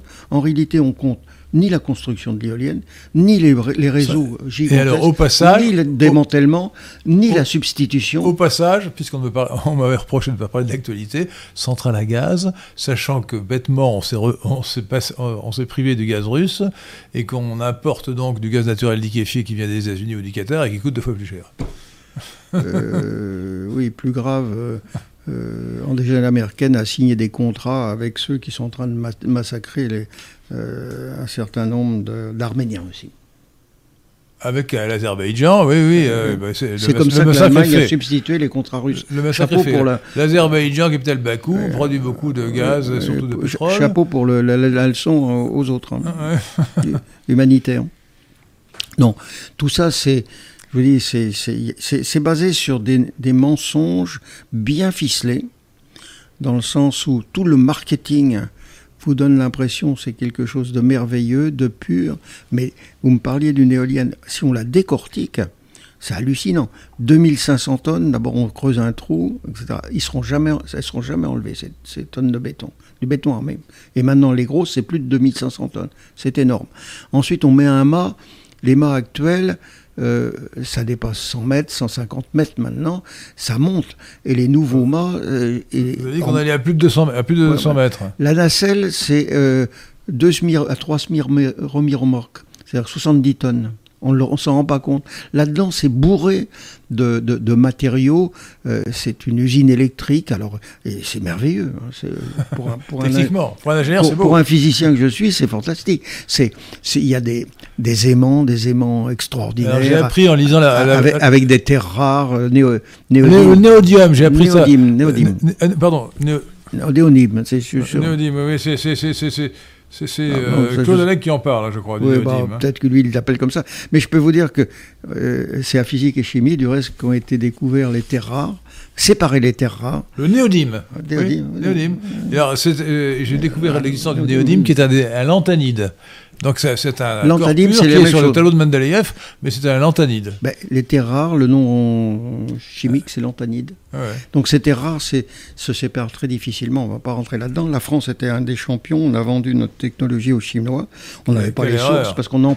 c'était à La Rochelle. On avait une très belle usine. Et tout ça, maintenant, ça nous revient par des usines chinoises qui travaillent des fois dans des conditions dont on peut se poser la question.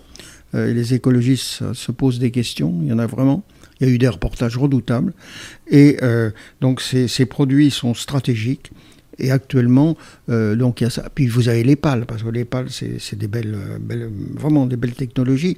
Donc plus elles sont grandes, plus les, éoliennes montent, plus il faut des, des pales résistantes. Ça veut dire que ce sont des, des polymères euh, excessivement performants, euh, dans des époxys très spéciaux, avec des, euh, composites tout un tas, du, fibre de carbone, tout ce que vous pouvez imaginer comme haute technologie, c'est la même pour les bateaux à voile, hein, les grands bateaux. Donc tout ça, c'est, euh, la, disons, les, les, les, pales. Alors le problème, une fois que c'est monté et que c'est usé, qu'est-ce qu'on fait de tout ça? Donc comment les démanteler? Alors là, il y a des problèmes. On arrive à recycler le. Eh, excusez-moi, je vous arrêter sur, un point important que vous signalez dans votre livre c'est que le, le promoteur qui installe une éolienne passe un contrat qui est un bail amphithéotique avec le propriétaire du terrain. Mmh. Un contrat, mettons, de 20 ans. Non, plus que ça, 40 ans. Euh, 20 ans, ça peut être 20 ans ou 40 ans, mais en, tout cas, en tout cas, ce que le propriétaire du terrain ne sait peut-être pas, s'il n'a pas bien lu euh, toutes les lignes du contrat, c'est qu'à la fin euh, du contrat, si l'éolienne euh, ne fonctionne plus, eh bien c'est lui qui est responsable du démantèlement. Oh, c'est compliqué. Bah, c'est ce que vous dites euh, Oui, oui, mais c'est très compliqué parce que maintenant il y a eu des lois qui ont changé autres, mais de toute façon, il sera, il sera une des victimes, ça c'est évident. Donc maintenant la loi, la loi dit que le promoteur est obligé de démanteler lui-même. Non, non, non. Ça s'est amélioré alors. Non, non. la loi permet déjà, enfin, à augmenter un petit peu euh, les, ce qu'il faut qu'ils provisionnent, en réalité qu'ils mettent de côté pour le euh, démantèlement. Pour le démantèlement, c'est ridicule par rapport à tout ce qu'on a comme estimation, mais ça existe. Mais le problème est, vrai, c'est-à-dire que à la fin de l'éolien, qui s'en occupe? Une, Toutes ces sociétés qui sont qui exploitent l'éolien sont des sociétés sans capital à quelques dizaines de milliers d'euros et encore pas forcément, qui sont là uniquement pour collecter l'argent de la vente du, de l'électricité, payer bien sûr, le faire marcher le système, mais à la fin, elles peuvent disparaître sur un coup de crayon. Au moindre pépin, la société fait faillite, etc. Et là, tous les montages dont on parle euh, euh, dans des éoliennes, et on a été auditionné, j'ai été auditionné par la Cour des comptes, euh, montrent que tous ces, ces circuits finalement de, de, filiales en cascade les unes sur les autres et tout, aboutissent à des circuits financiers totalement opaques. C'est une vraie, toile d'araignée qui pose des problèmes à terme.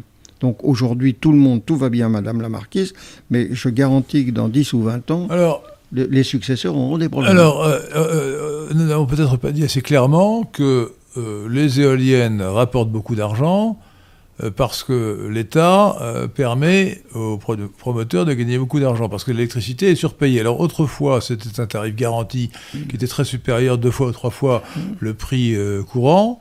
et maintenant, je crois que le système a changé, que c'est une subvention. Alors, c'est un, écart de prix. et alors récemment, récemment, j'ai lu que comme les prix du marché avaient monté, euh, les promoteurs avaient dû donner de l'argent à bah, l'État. Et, ceux qui avaient les comptes, si vous le, ce système qui est un vrai bazar européen, euh, tant qu'il y avait suffisamment pour alimenter, ça se passait, disons, de façon relativement opaque. Mais le jour où les Allemands ont plus de gaz russe, il y a eu déséquilibre.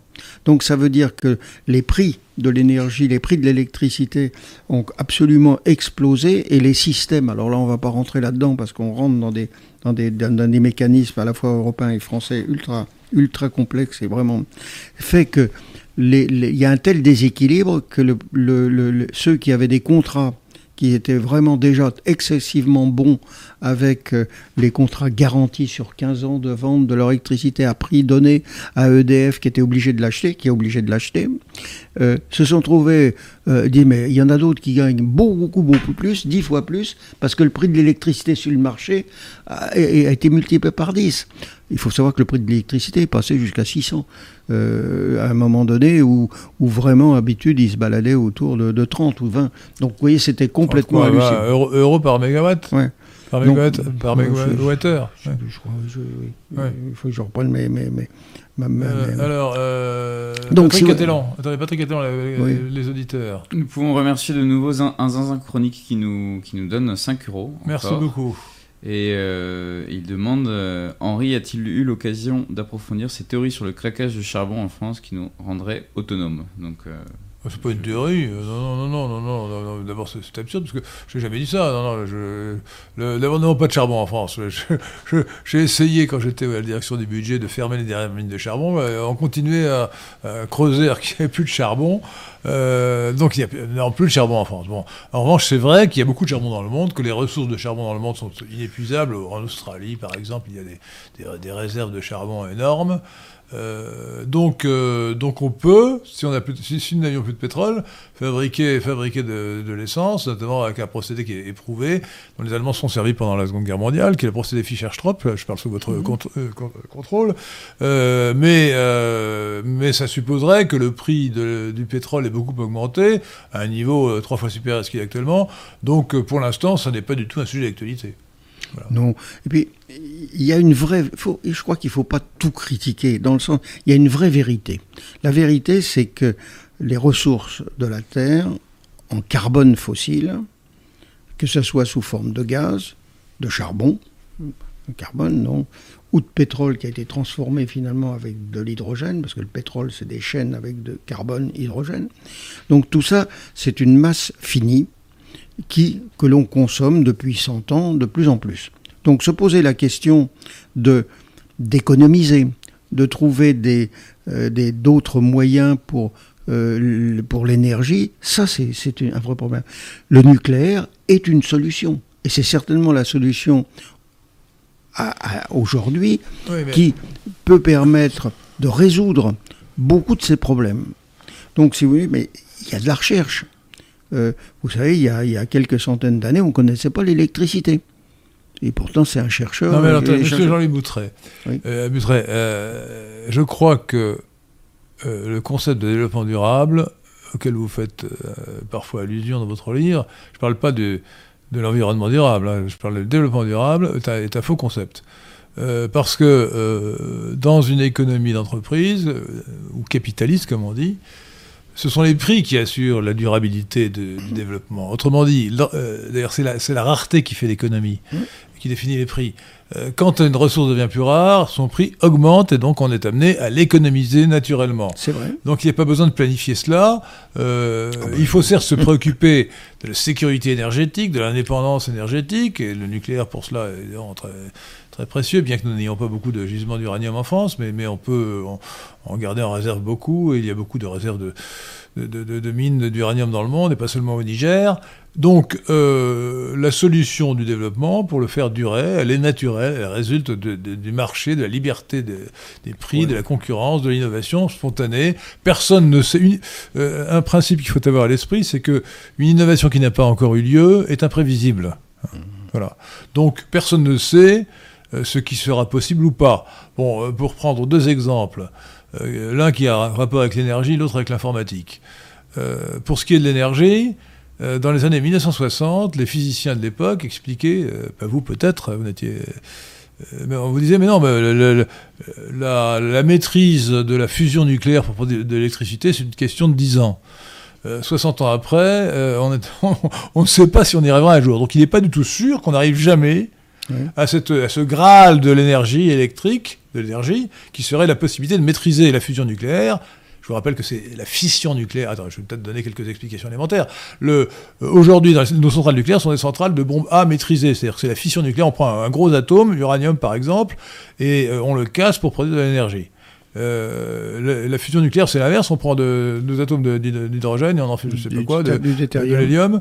Euh, et donc, et donc euh, c'est la fusion, c'est l'inverse. C'est la, différence entre la bombe H et la bombe A. Et tout le monde sait que la bombe H, qui heureusement n'a jamais été utilisée sur la population civile, à la, différence de la bombe A, produirait, produit beaucoup plus d'énergie. Donc le, le Graal de l'énergie serait de pouvoir maîtriser cette énergie euh, de fusion nucléaire. Alors on fait des recherches, j'espère qu'elles aboutiront, mais personne ne sait si elles, aboutiront. Euh, et donc il faut chercher sans savoir si on trouvera la solution. Un autre exemple qui n'a rien à voir, mais que euh, j'ai lu ça dans la dernière production de la société de calcul, la société de calcul mathématique de Bernard Bo- Bozamy. Euh, Bernard Bozamy, donc sa société de calcul mathématique, fait un rapport pour, pour le ministère de la Défense, je crois, sur euh, la possibilité que les euh, que l'informatique quantique permette de casser les clés de chiffrage. Mhm. Parce que euh, si on, euh, la capacité de calcul était multipliée par un million ou par un milliard, grâce à la grâce à l'informatique quantique, eh bien, euh, il semblerait qu'aucun des systèmes de cryptographie actuels ne pourrait résister. Et euh, il, ne, donne pas d'informations euh, confidentielles, il réserve ça au ministère, mais déjà, les premières indications qu'il donne dans son, journal euh, me conduisent à penser qu'on ne fera jamais, contrairement à ce qu'on croit, d'ordinateur quantique, ça ne marchera jamais. Voilà, donc je ne dis pas que c'est sûr, mais on peut avoir des grands doutes sur la possibilité d'arriver à un terme. voilà, deux exemples. L'innovation, c'est quelque chose de très incertain. Mais en revanche, on peut être optimiste, parce que des, inno- des innovations qu'elles n'ont pas pensées peuvent, surgir demain. Avant l'invention du transistor, personne n'avait imaginé que le transistor fût possible. Euh, et je parle sous, l'autorité, sous le contrôle d'un physicien. hein. donc, Mmh. euh, mais- avant, avant l'invention du laser, personne ne pensait que le laser serait possible. Donc peut-être qu'il y aura demain une innovation aussi considérable aura- que deux-là. aura- C'est pas peut-être. euh, toute Ah. l'histoire de l'humanité est basée à un moment donné sur des ruptures. Parce que quelqu'un ou un groupe ou- a, a- a découvert quelque chose que personne ne connaissait. Donc pourquoi voulez-vous que ça s'arrête? Parce qu'on a plus je de matériel. Donc ça, ça arrivera. Ça permet d'être optimiste. Je suis optimiste. Non, mais, mais je vous dis, ça permet à Ça tout le monde d'être optimiste. L'innovation, on ne sait pas quand elle se produira et où elle se produira, mais elle se produira. Mais Voilà. bien sûr. C'est le génie de l'esprit et- c'est peut-être le message que je voudrais donner à tous les jeunes hein, qui nous écoutent, quelle que soit leur, euh, j'allais dire, leur origine, leur truc, c'est que il faut croire à la- à- au développement, il faut croire que rien n'est- perdu, au contraire. Euh, alors peut-être, on a la chance d'avoir vous, vécu hein. des, des- ce qu'on appelle les, les 30 glorieuses, mais quand on regarde, c'était quoi? C'était la reconstruction de la France, c'était une économie qui fait 5% de plus par an, c'était des embauches, euh, je vous dis, c'était très facile et tout, et finalement, il s'est passé beaucoup de choses et les gens euh, ont eu un niveau de vie. On ne se rend pas compte ce que c'était de vivre autrefois. Il y en a qui veulent revenir au Moyen Âge. Peut-être qu'on peut le faire un petit peu, mais c'est, c'est- je, je ne vois vraiment pas pourquoi ça s'arrêterait. Donc, il faut croire dans l'avenir. Et ceux- je, et moi, vois, je vois pourquoi ça pourrait s'arrêter. C'est à cause des décisions débiles des écolos et de ceux qui. qui- Non, vous savez qu'il y a, y une politique aujourd'hui, une, une doctrine de la décroissance. Il y a des abrutis qui voudraient dire non, la croissance c'est mauvais, il faudrait faire de la décroissance. Et je, dis, on parle souvent de Jean Covici, qui est un type absolument remarquable. Ouais, ça, qui est professeur. j'ai- quelques doutes, hein, là, franchement. euh, C'est un type remarquable, Ouais, qui est professeur aux mines et qui a, qui a, qui a, qui a un pouvoir de, de con- conviction, il parle remarquablement bien. J'ai eu l'occasion de. c'est un climato-fanatique. J'ai eu l'occasion de, de,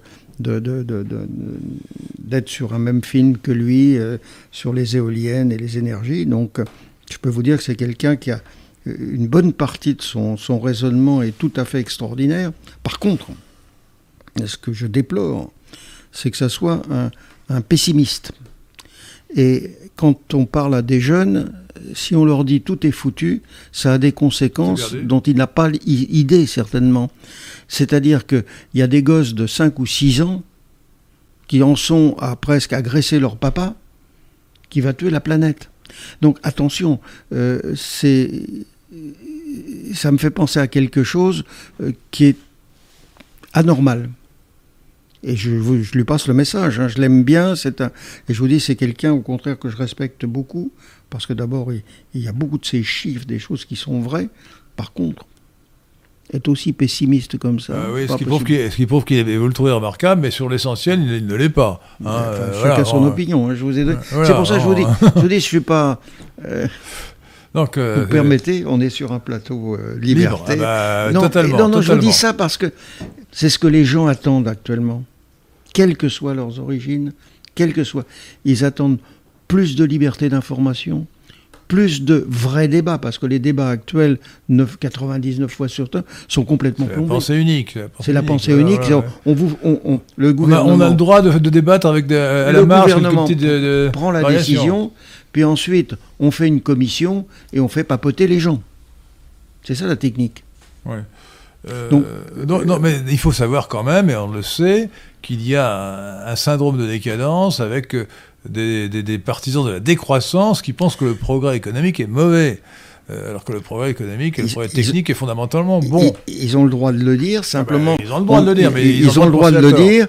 Il y, a c'est faux. certes- il, y a, cer- il y a certaines vérités qu'ils disent, donc il ne faut pas les condamner comme ça. Par contre, il faut se Ah, si, doter des moyens. ah, Il faut se je- donner, non, il faut se donner les moyens de pouvoir s'exprimer sur les grandes chaînes, par exemple. Si, si- si vous- à partir du moment où on a bloqué euh, le- par, la- par une pensée unique toutes les grandes chaînes de télé, ben, immédiatement tout est déséquilibré.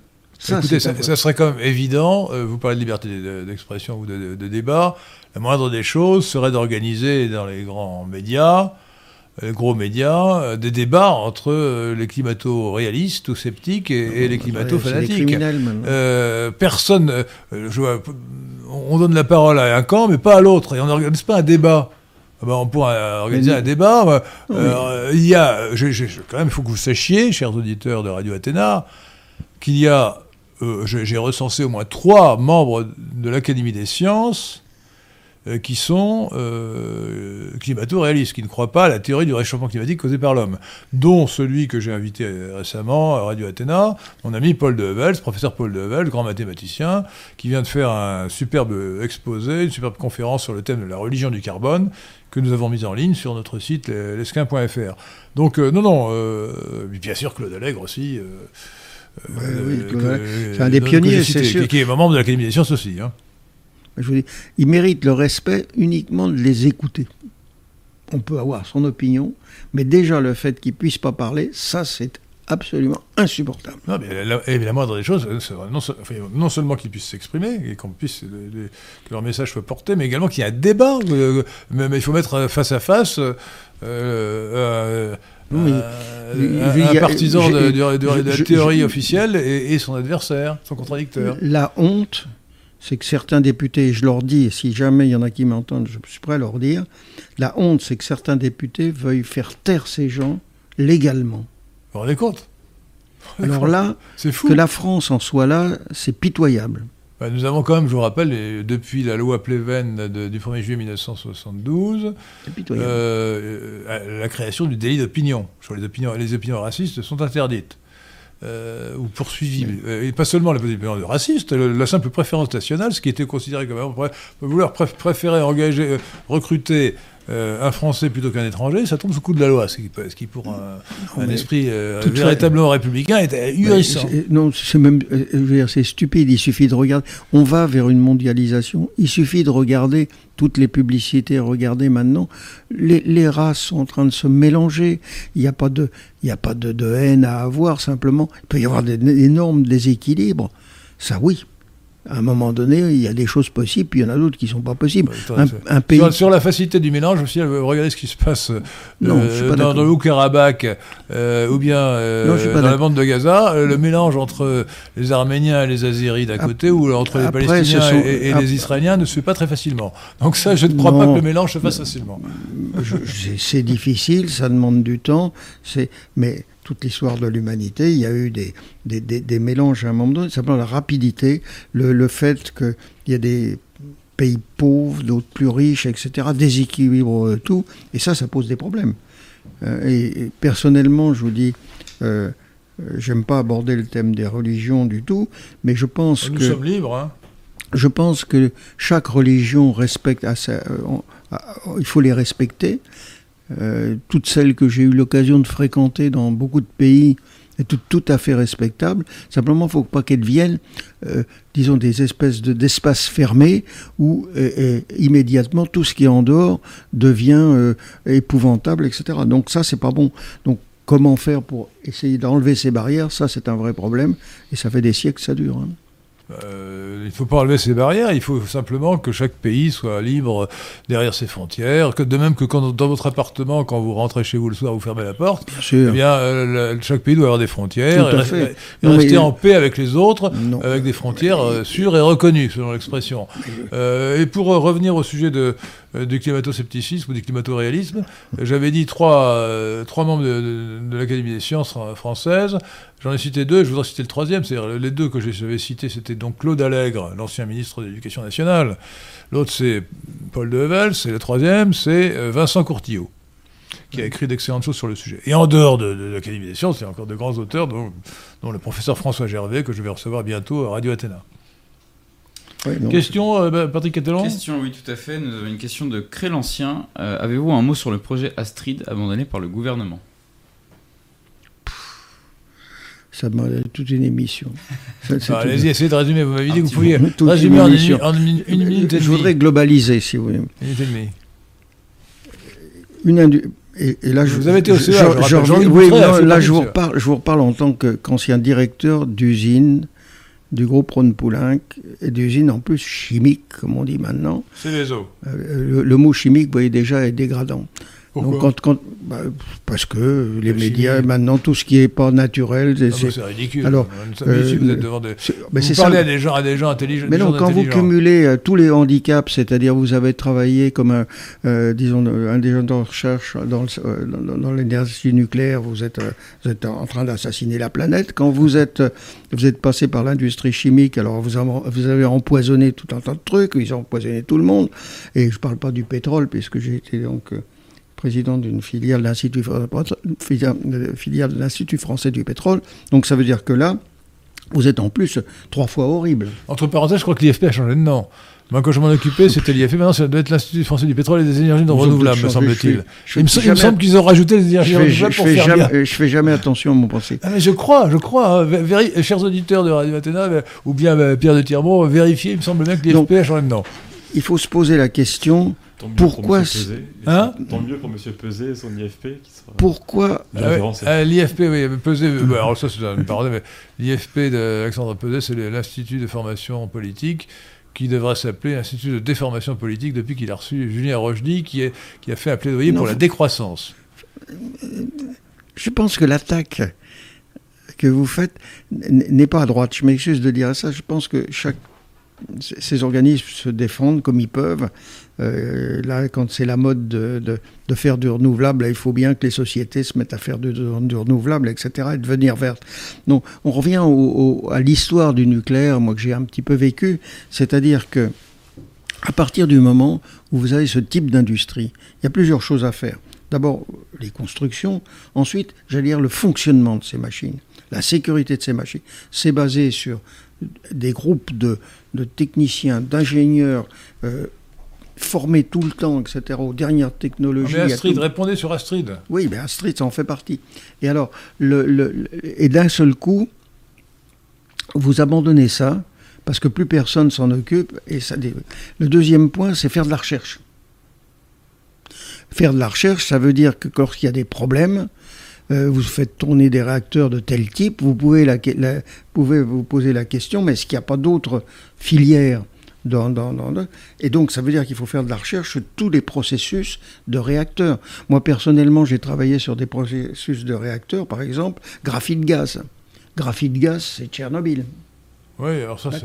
Mais Tchernobyl, c'est ce qu'on peut faire de pire en matière d'accident nucléaire. La hein. France a failli, je veux dire, à, à- à l'époque, il y avait le choix entre acheter des réacteurs, euh, c'était un peu style euh, euh, Westinghouse américain, ou au contraire, euh, développer des filières. Graphite soit- gaz.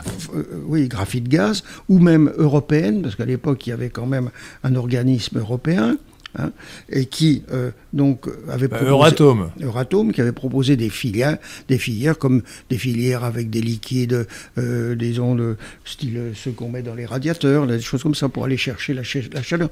Pourquoi? Parce que les, les- les, euh, le nucléaire eau pressurisée filière actuelle, pour aller chercher la chaleur dans le cœur du réacteur, faut monter la pression de l'eau à, mettons, euh, 300, euh, pour aller à chercher à 300 degrés, ce qui fait que vous travaillez sous haute pression. Donc il y avait la balance entre ces procédés, plus qui semblait meilleur, plus meilleur, et puis le procédé euh, un peu bateau classique, euh, eau pressurisée. Et finalement, la- ce qui a été décidé, c'est vraiment les filières eau pressurisée. pressurisée. Pourquoi? Parce que c'est connu. Technologiquement, c'est quelque chose. L'eau pressurisée, on connaît. Donc toute la, la- derrière euh, les aciers, les choses comme ça, on connaissait. Alors Astrid, répondez sur Astrid. Si vous, Bah, si c'est de la recherche. Oui. C'est de la recherche. Donc, il fallait pas l'arrêter. Faut- faut- c'est- c'est- c'est- Donc vous part- condamnez, vous condamnez l'arrêt d'Astrid. Ah bah bien sûr. C'est-à-dire tout ce qui était Alors recherche. expliquez- expliquez- expliquez-nous ce que c'était que cette Oh, bah, recherche. je l'ai- écoutez, je veux pas. Je, non, je, je- je me Non, suis promis. C'est la question qui est posée. Bah, je veux pas répondre parce que je je veux pas, si vous aimez rentrer dans la technologie. Et je sais pas la première fois que je me trouve sur des plateaux comme ça. Je pense qu'il faut rester sur les concepts. Quand on commence à parler de, de technologie, vous avez d'autres qui ne qui ne comprennent pas. Donc, je pense que, puis je vous dis très honnêtement, il faudrait que je relise exactement tout Astrid pour pas dire des bêtises. Donc, honnêtement, je veux pas vous répondre sur ce sujet. Ouais. Mais par contre, ce que je peux vous dire, c'est que tous les projets de recherche, quand vous avez des 58 réacteurs nucléaires et que vous coupez progressivement cette recherche et ce développement, ça c'est terrible. C'est ce qui s'est produit. Nous avons perdu la compétence. C'est, on a perdu la compétence. Donc toute la recherche autrefois qui était très large, petit à petit on l'avait, et maintenant on n'en parle même plus. Alors on parle d'un effet d'ITER, alors ça c'est la fusion, mais alors là c'est international, etc., c'est les grands bazars. Et on ne Mais, sait pas si, euh, ça aboutira jamais. Je souhaite que ça arrive. Mais Nous la- souhaitons, la- nous souhaitons tous. la, la filière Nous française a été étouffée, les réacteurs ont été euh, progressivement abandonnés, plus de médiatisation. Alors les gens, bien sûr, euh, pr- euh, se rendent pas compte que depuis les, les 30 40 ans pratiquement maintenant, euh, on, a cette électricité par ces centrales qui fonctionnent. Alors on, pa- on passe non plus, parce qu'il y, a- aussi tout un, autre domaine qui, est terrible. Vous avez parlé du Niger, l'approvisionnement en, en uranium. Mais maintenant, il suffit qu'il y ait quelque chose qui se passe quelque part pour qu'on s'imagine en effet qu'on va être coupé de toutes les sources. Or, euh, l'uranium, il existe dans beaucoup d'endroits, et même il y en a, si on rêve un petit peu, mais c'est vrai, dans l'eau de mer, il suffit de l'extraire.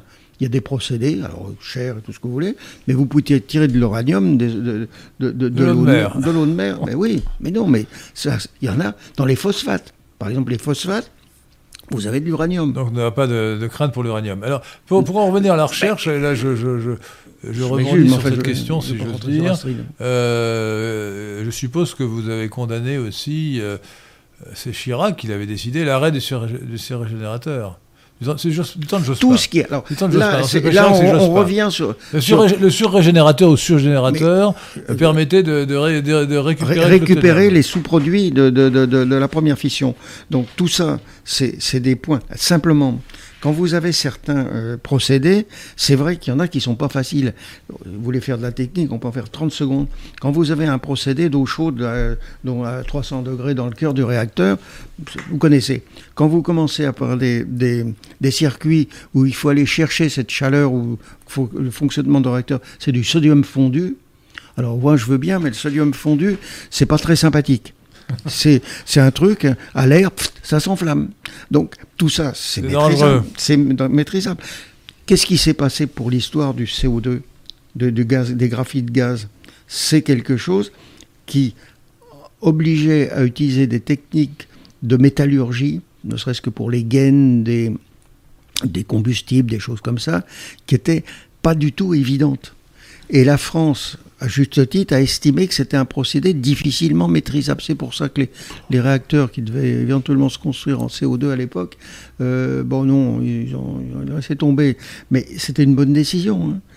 C'est une bonne décision d'arrêter les, les surrégénérateurs. Non, non, je parle des CO2. Excusez-moi. Ah, ah, bah bon. Les surrégénérateurs, bien sûr que c'est une mauvaise décision. Ouais, c'est ouais, que c'était un axe de recherche qui pouvait aboutir Il y a- plus il y a facilement que tout dans la l'hydrogène, filière, hein. il y a- il y a la tout. fusion de, de- que Il y a un- de- aller chercher l'uranium. Deux, le concentré, hein, dans- euh, le séparer le concentré, les euh, etc., etc. Donc il y a toute une industrie derrière, ça on sait faire. Hein, soit soit les, les- par membrane, etc., ou au contraire par... par euh, Alors, je voudrais saluer un bienfaiteur de la cité mais qui s'appelle Édouard, c'est ça? Par euh, Euh, ultra des ultra vous- Et puis alors ensuite vous avez euh, l'utilisation, puis après vous avez le stockage des déchets, ça c'est un vrai problème, et puis le traitement des, des résidus, c'est la hague. Donc voyez, on, quand on, a- mais c'est toute une industrie une- faut. un On a tout en main. On avait toute la technologie, on avait les ingénieurs, on avait les matériaux. Et maintenant, c'est la décadence en France. hein.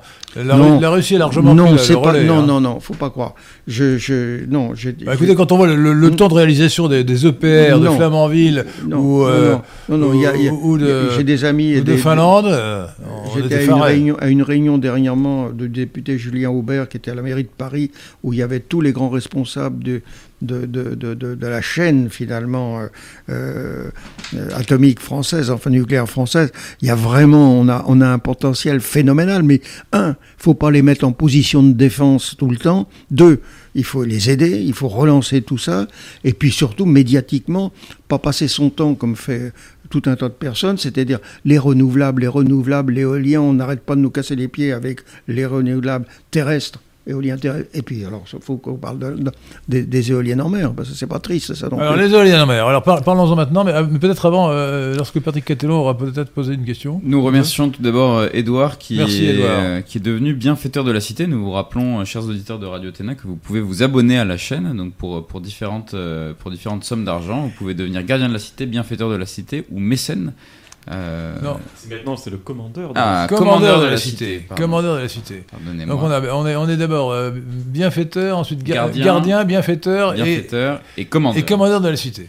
Alors, Voilà. le grade le plus élevé, c'est commandeur de la cité. Mais c'est- beau hein, d'être com- commandeur de la cité. Mais déjà, bienfaiteur de la cité, c'est superbe. Donc nous remercions Edouard. Merci, Édouard. beaucoup. Et euh, Olivier du 77 euh, nous demande Compte tenu de la baisse du niveau dans les matières scientifiques en France, serons-nous toujours capables d'innover dans 20 ans Donc ça rejoint Ça- un peu. C'est un sujet sur la, dé- peu- décadence ce de l'enseignement, notamment de l'enseignement des sciences, des mathématiques et des sciences en général. Ah oui, non, non, mais- pensez-vous Je suis pas d'accord.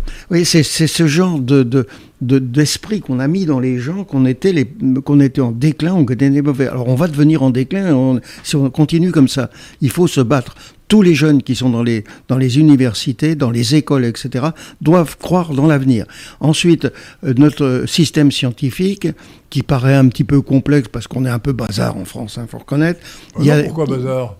Bon, on n'est pas un pays euh, euh, style euh, anglo-saxon, al- allemand, où on donne un ordre et tout le monde suit. Ça n'a jamais été la France. hein. Je m'excuse, ça n'a jamais Non, été comme non, ça. non, ça vous critiquez la France de manière injuste. Non, euh, ça- en, revanche, vous oubliez une chose, c'est qu'il y a vraiment une, une baisse du niveau de- du niveau d'in- d'instruction euh, dans le primaire et le secondaire, qui est générale, et qui se traduit notamment par la baisse du niveau mathématique dont, dont tout le monde se plaint.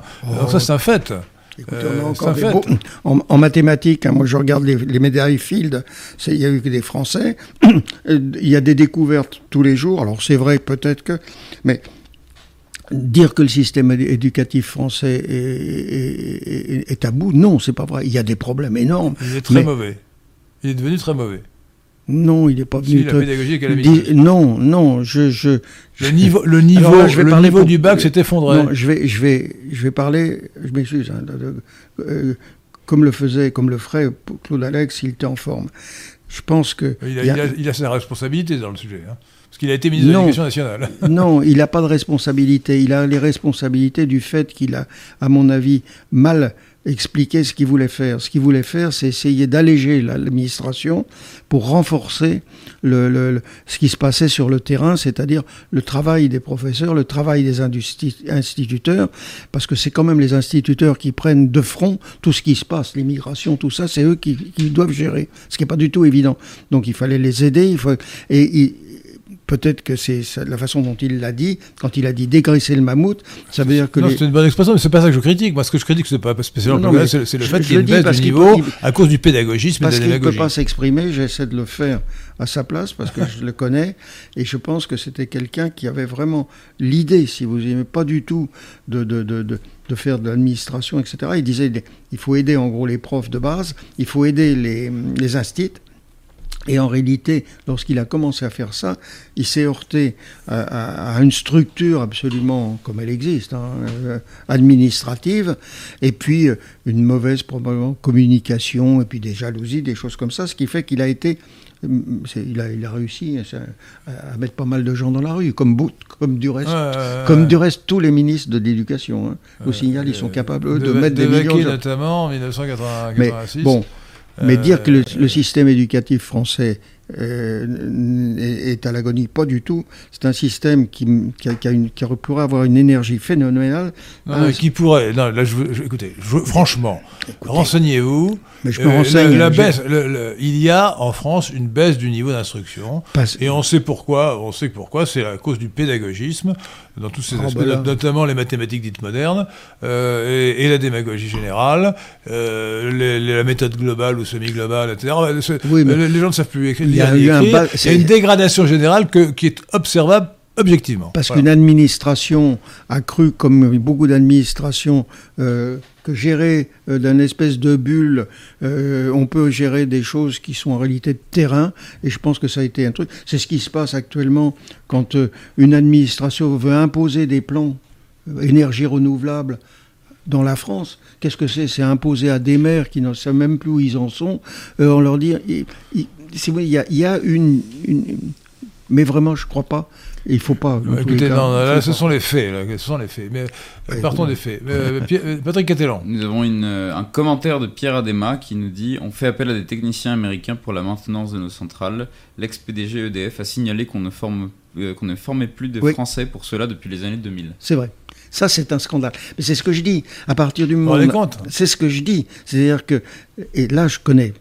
C'est un domaine où vraiment j'ai vécu. Pendant sept ans, j'ai vécu des usines avec usure de matériel. Ben, si vous aimez, à partir du moment où on a de ce genre de matériel qui tourne, il faut être au top niveau. Il y a deux choses. Un, avoir tout le matériel neuf instantané quand on avait, bon, etc. Et deux, avoir une maintenance qui soit plutôt interne pour certaines fonctions qui sont clés. Le savoir de, de- industriel de tel appareil, etc., c'est souvent des ingénieurs ou des techniciens spécialisés qui, eux, connaissent tout là-dessus. Et quand il y a un pépin, c'est eux qui savent faire. Et tous ceux qui sont, alors là, pourtant niveau très élevé, hein, qui sont, jamais été confronté. Et ce qui se passe, c'était ça, c'est-à-dire qu'on a petit à petit donné la main, externalisé la maintenance. Et deuxièmement, on n'a pas formé. Et ça, je suis entièrement d'accord avec 20 20 Et on arrive à ces. Et ça, c'est un phénomène qui montre à quel point, euh, justement, il faut lutter contre ça. Parce qu'il y a des industries, ça je le dis aujourd'hui, et je devrais peut-être pas le dire, il y a des industries qui ne, se, qui ne permettent pas le moindre défaut. C'est l'énergie nucléaire. Elle a des, des- Pourquoi des- des- Si, vous devez le dire, ouais, c'est bien. si, Ouais. elle a des, des contraintes de sécurité fantastiques. Donc je pense qu'on n'est pas encore au niveau du danger. Mais si on continuait à baisser le- l'entretien, si on continue à plus s'y intéresser, parce que c'est pas actuellement on s'y intéresse vraiment pas, à continuer à l'attaquer, à ce moment-là, on pourrait tomber dans des zones plus dangereuses. Et ça, je ne le veux pas, ni pour, ni- ni pour personne, si vous Oui, voulez. mais alors, je, je- je précise quand même aux auditeurs de Radio Athéna que je ferai une émission sur l'avenir du nucléaire. Je crois que c'est le 11 décembre, lundi 11 décembre. Euh, Donc euh, peut-être faudrait-il parler aujourd'hui d'autres sujets que le nucléaire, Non, parce que, parce que je, je consacrerai une émission spécialement à ce sujet. Euh, Oui.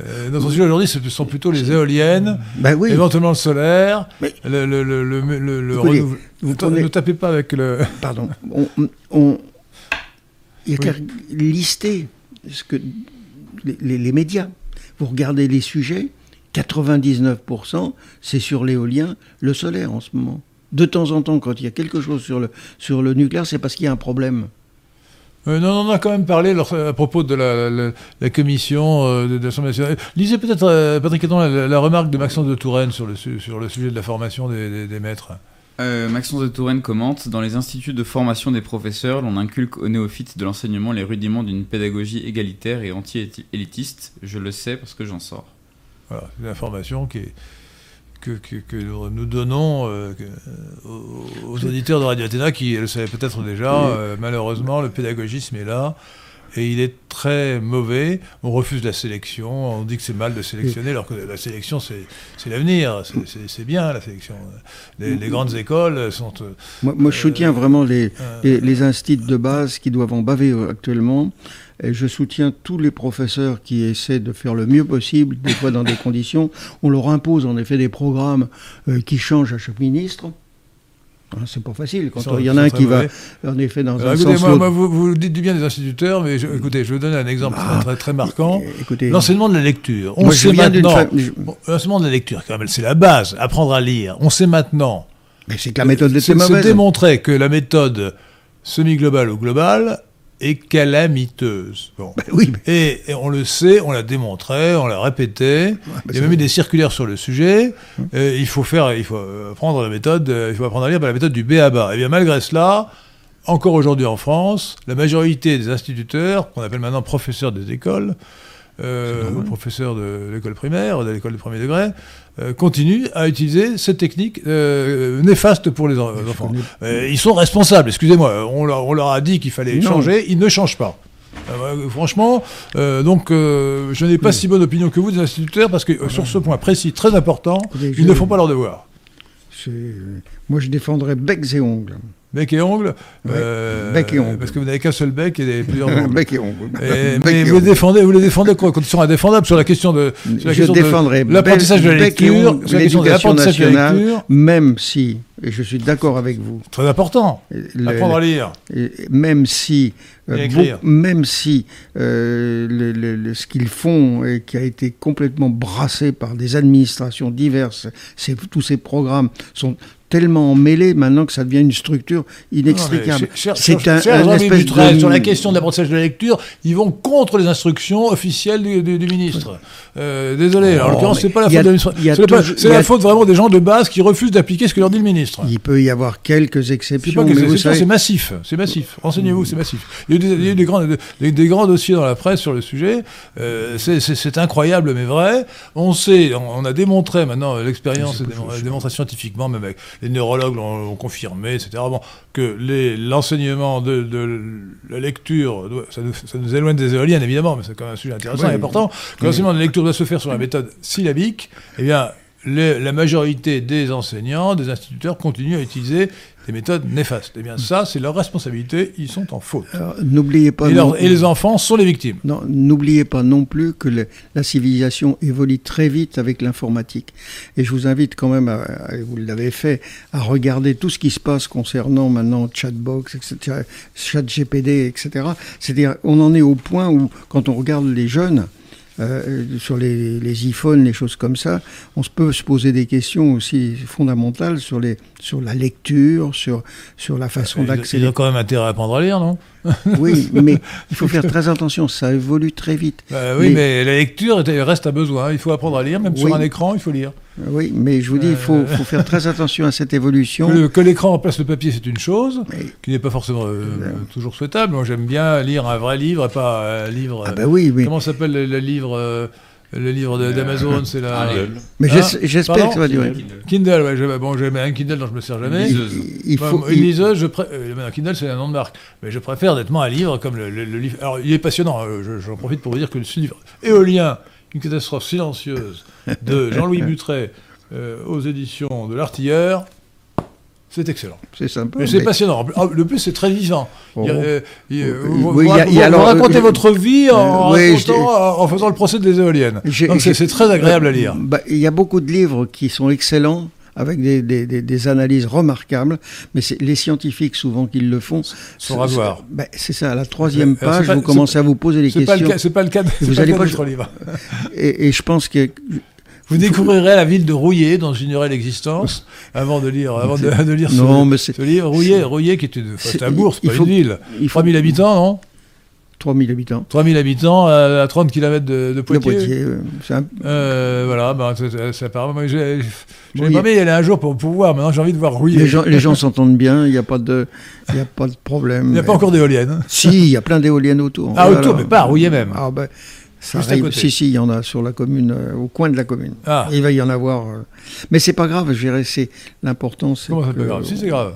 Vous vous battez contre les éoliennes. On a dit que c'est pas grave qu'il y en ait. Bah, Franchement. écoutez, non, il, non, il faut voir quand, euh, quand il se passe quelque chose et que vous avez tout fait pour que ça se passe pas, il ne faut pas non plus en devenir malade, et etc. Alors faut que les- maintenant, euh, est-ce que vous espérez que le plan de construction d'éoliennes en France va être arrêté que il y a quand même une résistance sérieuse dans la population, grâce à vous essentiellement d'ailleurs, euh, euh, aux fédérations, associations que vous, que vous réunissez dans votre fédération environnement durable, grâce, euh, grâce aussi bah, au battage que vous faites, Radio Athéna et ailleurs, avec votre livre. J'avais reçu, je, l'ai dit, Patrice Carr, qui a aussi fait un livre contre les éoliennes. Je connais aussi un- un ami de Versailles qui s'appelle Fabien Bouglet, qui a aussi écrit contre les éoliennes. Oui. Je ne sais pas si vous connaissez ces, ces ouvrages. euh, Ah ben, non, non seulement je le connais, mais c'est, euh, je suis président de la fédération, c'est un des vice-présidents. ah ben voilà, c'est un des vice-présidents. Donc Fabien Bouglet a écrit Et, Cata- et Patrice, car je le connais bien, puisque nous avons été auditionnés, ouais. auditionnés ensemble par l'Assemblée nationale. Donc, donc euh, voilà, donc il y a beaucoup de, de grands esprits euh, qui travaillent dans le même sens. Pas forcément. Pourquoi? Oh, mais je le dis parce que vous citez Patrice Carr. euh, je crois qu'on est d'accord à 90%, sauf sur un point fondamental.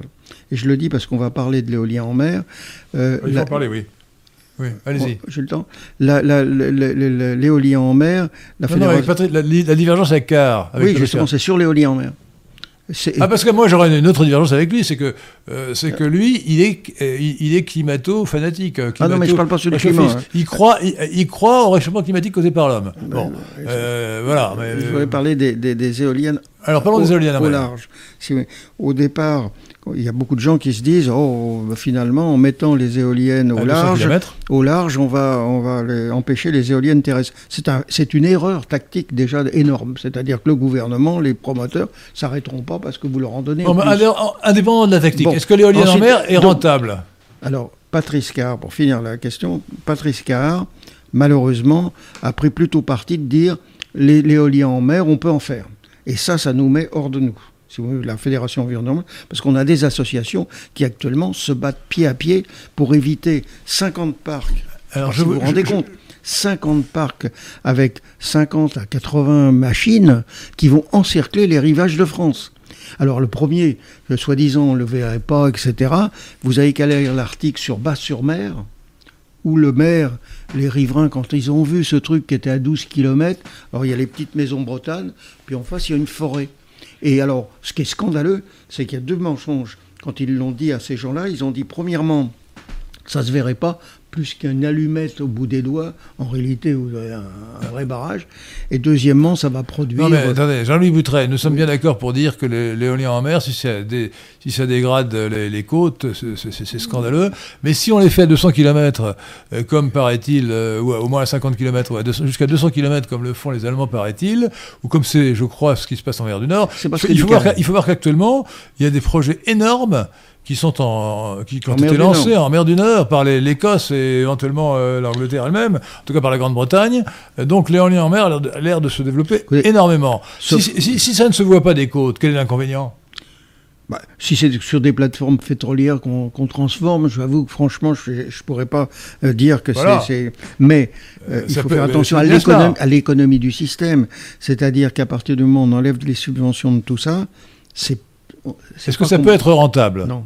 Est-ce que ça peut être rentable? C'est la Non. question. Non. Si ça ne peut pas être rentable, il Non, faut pas en honnêtement, faire. honnêtement, et le- du reste, c'est prouvé. terrible, c'est très difficile. euh, les, les- les matériaux nécessaires pour l'entretien, la peinture, le- ça Mais- se- Alors les compagnies pétrolières qui savent faire des, des plateformes en mer, même des plateformes flottantes, pas forcément des, flat- des- des plateformes euh, arrimées par, euh, par des tiges qui vont jusqu'au jusqu'au sol, à travers l'eau, euh, sont les premières à se lancer euh, dans euh, la mer du Nord, au large de l'Écosse, pour faire de l'éolien en mer. Et euh, Ah, si vous n'êtes pas vert, est-ce que- alors je ne sais pas, je ne sais pas quel prix garanti on leur a offert. Écoutez, il y a, il y a- on va pas relancer des chiffres. Regardez simplement ce qui a été dit il y a 3-4 jours. La bulle aux États-Unis de l'éolien offshore explose. C'est-à-dire Ils ont dit offshore. C'est-à-dire que toutes les sociétés qui faisaient de l'éolien euh, en vendaient des actions, sont- etc., ça s'effondre sur le marché mondial. On est en pleine crise aujourd'hui boursière concernant toutes ces sociétés. Eh oui, Vous parce que les gens ne croient plus à la rentabilité. Siemens et autres. Et des- Oui, mais la différence, c'est qu'aux États-Unis, peut-être qu'on ne leur a pas donné un prix garanti. Ben, si vous Si on, donne, si, si on leur donne un prix garanti Bien, pour, sur 20 États-Unis, ans, c'est forcément rentable. Ça, ça avait été euh, aidé, etc., parce- par d'autres techniques certainement, mais, euh, mais aujourd'hui, c'est un vrai raz-de-marée euh, boursier, euh, Un d'effondrement des pour l'éolien en mer, Et- ce c'est et- bien trouvé. Et, et- mais non, mais en- en- oui, mais le, le- le- la question, messieurs, la question, ce qui se pose, c'est pourquoi la France, au lieu même de, si elle veut pas arrêter, au moins qu'elle fasse la pause pour, Pour voir ce analyser. qui se passe. Et on a l'impression que plus ça va mal, plus y a, on, on lance des alertes, plus ils foncent. Alors, pour aller dans la défense de Patrice Carr, euh, une différence entre l'éolien en mer et l'éolien sur terre, c'est qu'en mer, il y a beaucoup plus de vent. Euh, le vent, le vent, le vent est beaucoup plus régulier, il souffle plus fort, il n'est pas 40%. arrêté par, la, par les reliefs euh, terrestres. Vous avez entre Euh, 38, donc- et, 38 et 40% au lieu de 23. Eh ben, ça fait une différence énorme. ça fait une différence. Alors évidemment, la différence aussi, c'est qu'il faut, euh, reste, euh, il, il faut, il faut quand même c'est d'abord il y a la corrosion due à l'eau, à l'eau de mer, Bah, et ensuite il faut, faut tirer des câbles pour, euh, pour approvisionner euh, le, le pays euh, avec l'électricité qui produit en mer. Tout ça coûte beaucoup plus cher, donc c'est une question de, de prix de revient. Euh, donc vous, ce, que vous dites, ce que vous affirmez, c'est que ça ne peut pas être Il y a rentable. beaucoup plus de problèmes qu'on pense, c'est-à-dire ça crée aussi par exemple des problèmes annexes, des, des vrais barrages contre les radars. Euh, or, la sécurité d'un territoire peut être quand même quelque chose de fondamental. Les radars, pardon. Ben, les radars militaires, les, les radars en général, sont complètement brouillés par ce genre de, de, de parc. Ah oui, ça c'est très ennuyeux. Ben, ça. bien sûr, vous avez plein Très de- ennuyeux, ça c'est Vous- un, un alors, on- détail auquel on ne pense pas. Donc euh, ça, ça, ça- ça bah oui. faciliterait une attaque, une attaque du pays euh, alors, les les- radars ne peuvent pas assurer la protection du De pays. même que les centrales nucléaires, euh, les parcs éoliens autour des centrales nucléaires peuvent poser à quelques dizaines de kilomètres des problèmes de sécurité des radars Ah, militaires. ça c'est un sujet. Bon écoutez, nous allons nous arrêter là parce que nous arrivons au terme de l'émission. Donc je remercie euh, notre réalisateur préféré, et presque unique d'ailleurs, euh, euh, notre compétent, dévoué et remarquable Pierre de Tirmont. Comme a dit Merci, un jour, euh, comme a dit un jour euh, Maxence de Touraine, je, je lui tire mon chapeau. Je lui tire mon, je lui tire mon merci, chapeau. merci, merci. Euh, et, et Patrick Kettelan, euh, qui nous a, euh, avec bonhomie, posé les questions des auditeurs, sans en ajouter d'ailleurs pour lui-même, mais je suis sûr qu'il en aurait pu en poser, Oui. en poser plusieurs, qu'il est également ingénieur, donc euh, Bah, écoutez, il ne manquait certainement pas de... Je, je- euh, bon, je suis désolé de garder toujours mes positions quand je fais une conviction. et- Bah, euh, oui, mais enfin, nous sommes plutôt d'accord pour dire que les éoliennes, c'est pas très bien. Hein. Oui, non. Là, franchement, Non, sur, mais- sur l'essentiel, sur, les, sur les autres sujets, on a sûrement des différences fondamentales. ah, mais bah, sur tous les sujets, oui, bien sûr. remercie de l'avoir. Alors donc, euh, donc euh, de- de m'avoir merci Jean-Louis. Boutret, merci, euh, merci d'avoir, merci d'abord de mener ce combat exemplaire contre euh, le saccage de la France, le saccage de l'économie française, la pollution intellectuelle et, politique euh, de la société française par euh, tout ce qui se rapporte à l'éolien.